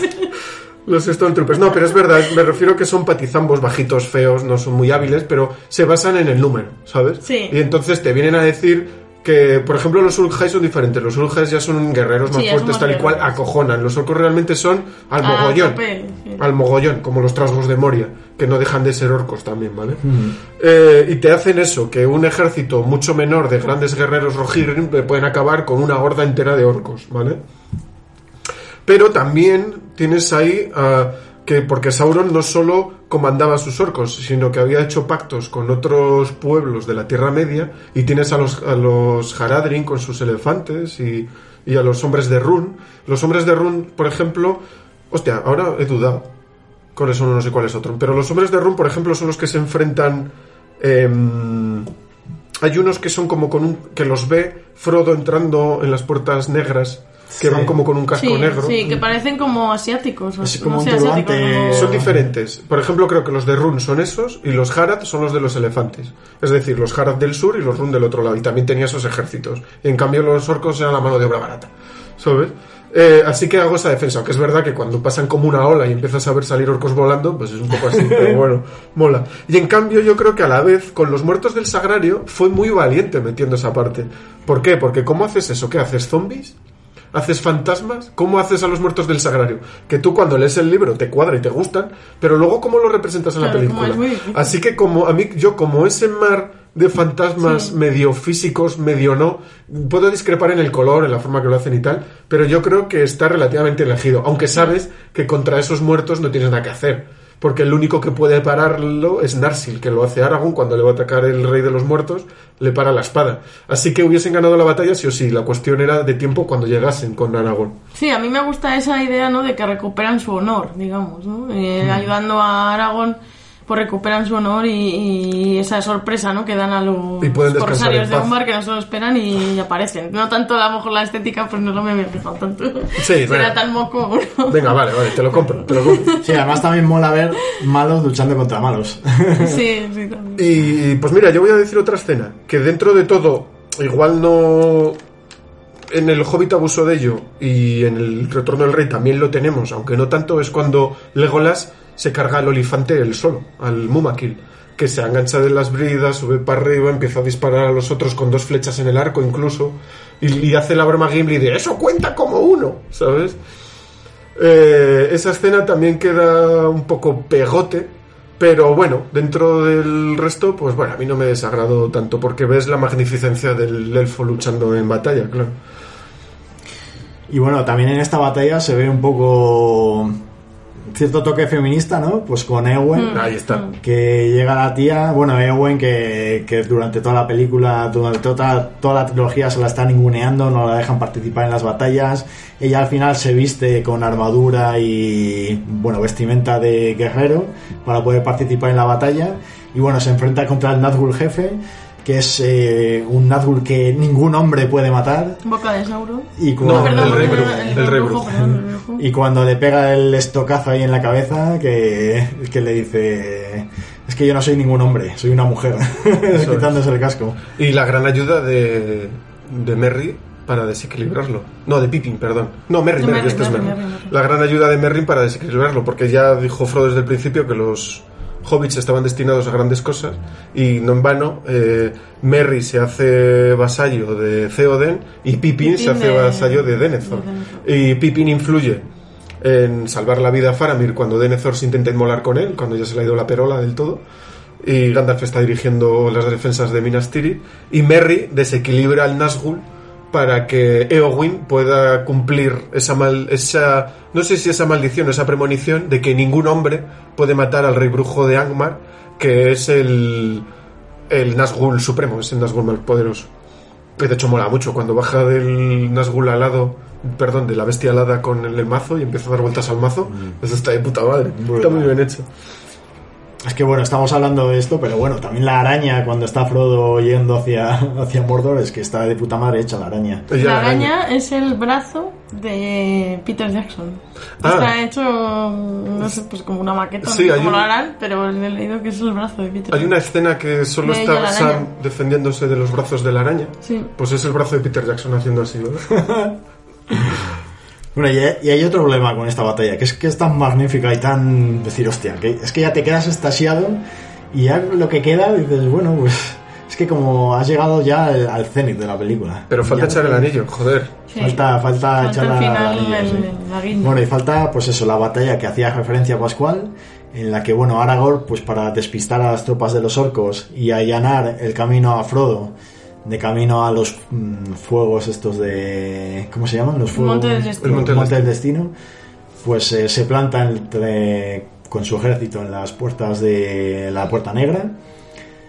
Y bueno, pues eso, allana el camino a Frodo para poder tirar el anillo ese. Que esa, claro, esa batalla, fíjate, he dicho arengas un poco cutres, ahí yo creo que la arenga que lanza Aragorn, bueno, yo no sé qué opinaréis vosotros, pero a mí no me... Quiero decir, después de lo visto, Ya, te queda un poco corta. Te queda un poco corta, sí, te doy la razón. Te parece mucho más épico Theoden. Bueno, bueno, hemos olvidado eh, que, claro, mientras ocurre todo esto, tenemos a, a Frodo y a Sam, los pobres, en su viaje hacia, hacia el Monte del Destino, pasando las putas en las puertas de Minas Morgul, subiendo las escaleras infinitas que te dan la pelea entre, entre Frodo y Sam por influencia de Gollum y, y ella la araña que hemos dejado ahí hemos dejado caer un poquito, pero bueno, esa parte, bueno, la tendremos que decir por encima solo. Claro, aquí, bueno, pues nada, sí, comentar, pues eso, eh, Frodo sigue su camino hacia, hacia la boca del lobo, ¿no? Para destruir el anillo. Y Gollum, pues que está ahí buscando su ocasión para poder traicionar, poder entorpecer, ahí, bueno, conseguirse, conseguir apoderarse del anillo. Lo, lo conduce hacia la araña, que como digo, vamos, es que la araña está también genial hecha. Y es que además he visto también hace poco el Hobbit, que salen arañas y no, no me produce la misma sensación de, De de ella. asco, de Es que angustia. eh, Tolkien era, tenía aracnofobia y Peter Jackson también tenía aracnofobia, entonces es como su mayor miedo. Por eso las por eso está tan bien hecha, tan, por eso da tanto miedo la, ella la araña, o sea, sí, da mucha, mucha grima. Bueno, y comentar, pues eso, que al final, gracias a esta última batalla, que como digo, después de la primera, pues a mí me queda un poco descafinada, pero bueno, eh, evidentemente había que meterla, mm, había pocas opciones, y entonces no lo considero un fallo, pero bueno, es verdad que, bueno, que te da un poquito de bajón. Eh, pero bueno, a raíz de esa batalla, pues el camino se allana y bueno, al final queda ahí Frodo, Frodo, bueno, que llega casi medio muerto a, a los fuegos estos de, de- El Monte del Destino. del Monte del Destino.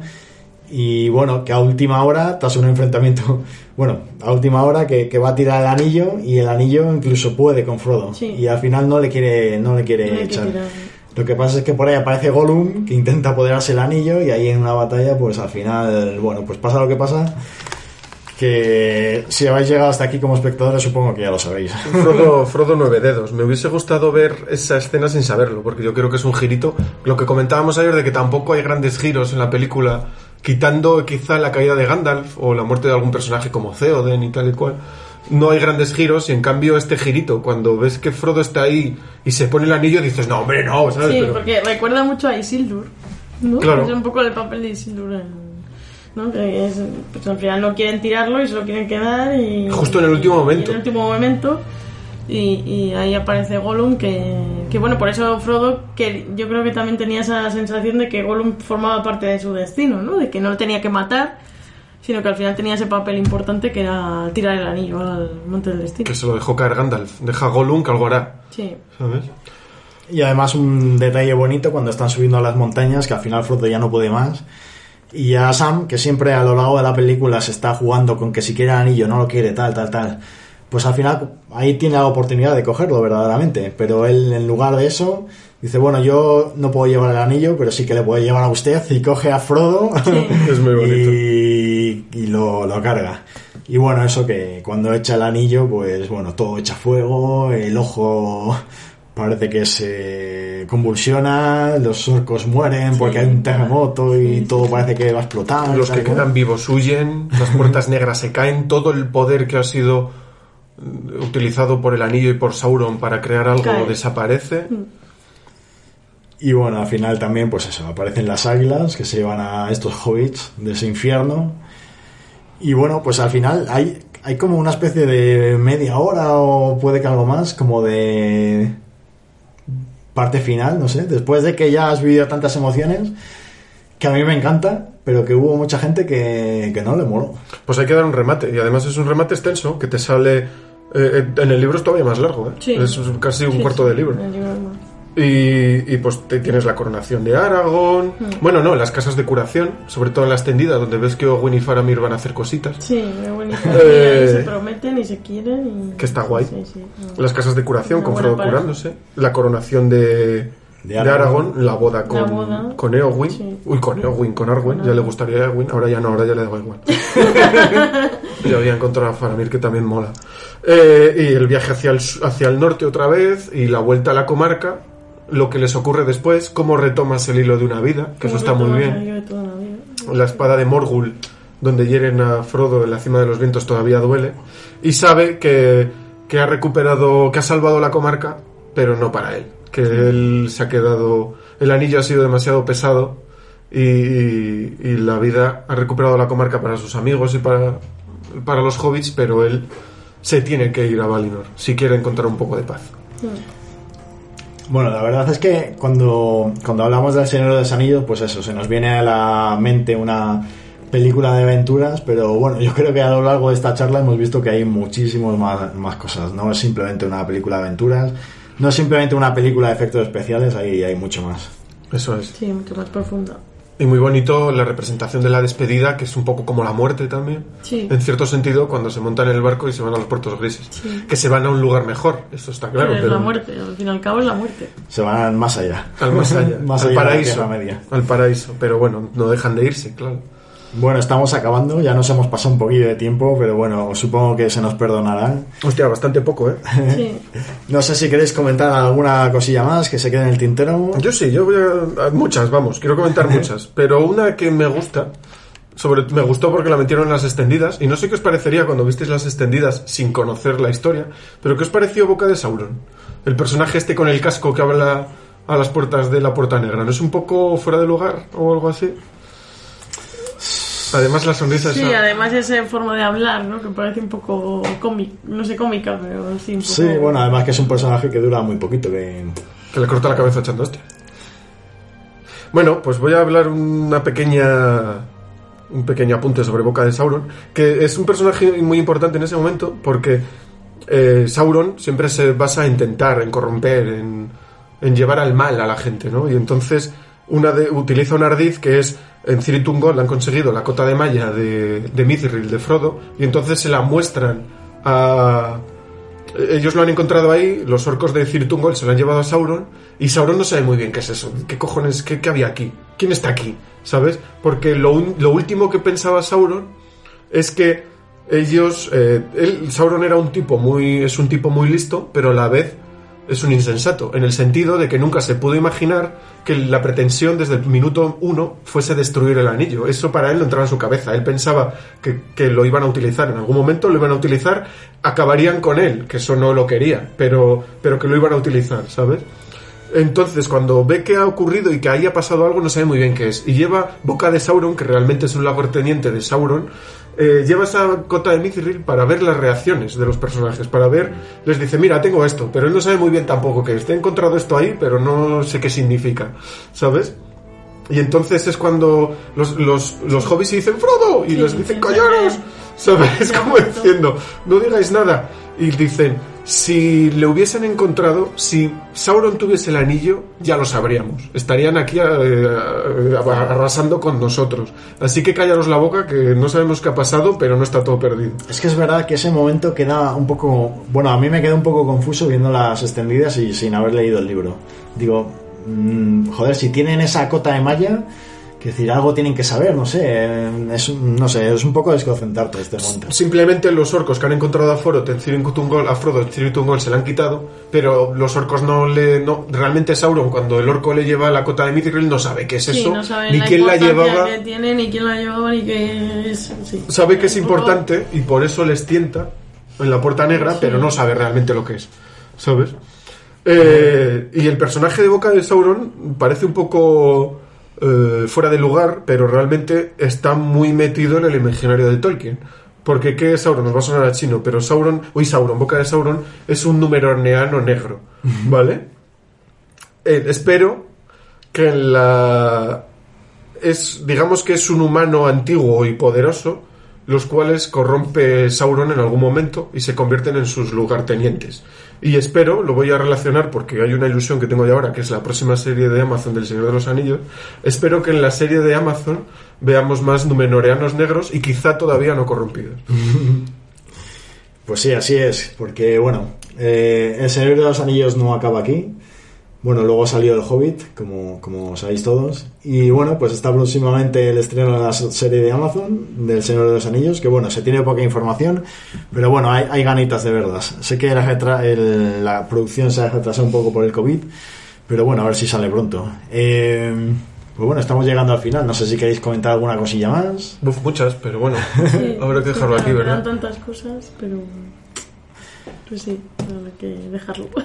Bueno, pues ha sido un placer teneros aquí a los dos. La verdad es que, joder, yo la verdad es que he aprendido mucho, ¿eh? Me habéis aportado una nueva visión a cierta- acerca de ciertos parajes de la película que, que la verdad es que ahora me quedan mucho más claros. Así que bueno, Pascual, espero que hayas disfrutado con la, con la película que has elegido. Sí, hombre.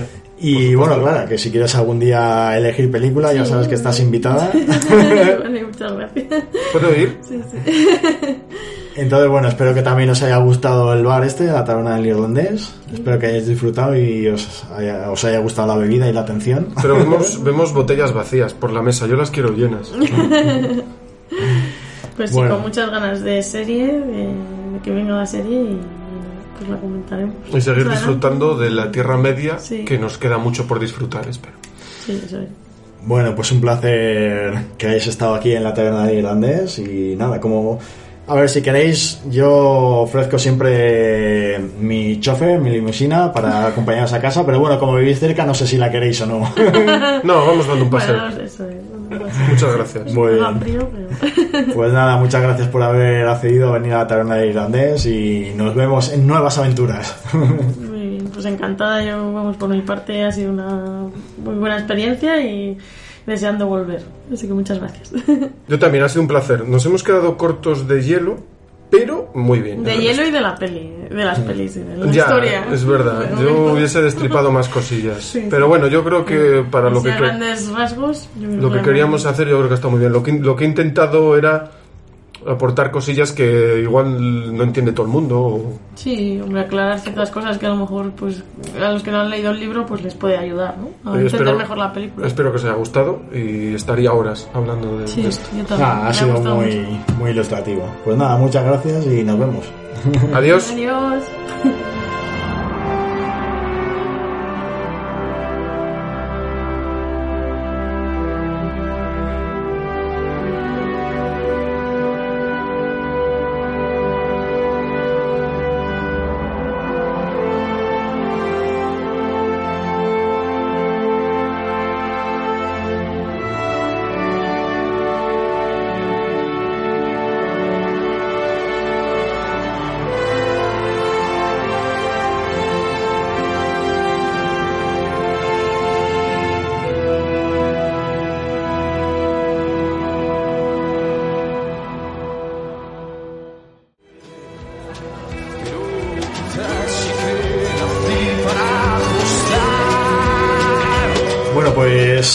y Clara ya se han ido, me he quedado aquí en el bar. Y bueno, pues hoy eh, es extraño eh, volver aquí al bar, a la rutina, al mundo de los humanos, después de haber estado visitando tantos lugares mágicos y, tantas situaciones tan particulares. Se hace extraño, la verdad, eh, pero bueno, es lo que hay. Domingo, el programa el domingo y la semana se acaban, toca volver a la rutina, toca volver al trabajo. Pero bueno, yo me voy a quedar todavía un poquito más, como cada domingo. Y bueno, hoy como el irlandés no está y Eli está bastante ocupada, eh, me voy a tomar otra, pero va a ser en el bar de al lado, porque han abierto un, un nuevo bar que se llama El Pony Pisador, donde me han dicho que hay señores bajitos bailando las mesas y oscuros mantalaces y gentes de, mal vivir. Y bueno, quién sabe, a lo mejor si surge la ocasión me, me dejo llevar por alguna aventura. Eh, nos vemos en el próximo programa y lo que sí que os voy a desear es que si alguna aventura llama a vuestra casa en estos tiempos un poco extraños que nos ha tocado vivir, pues bueno, os deseo que tengáis la oportunidad de vivir esa aventura, que como sabéis, algunas salen bien y otras no tanto. Pero bueno, nos vemos próximamente con más películas aquí en la taberna del irlandés. Hasta luego.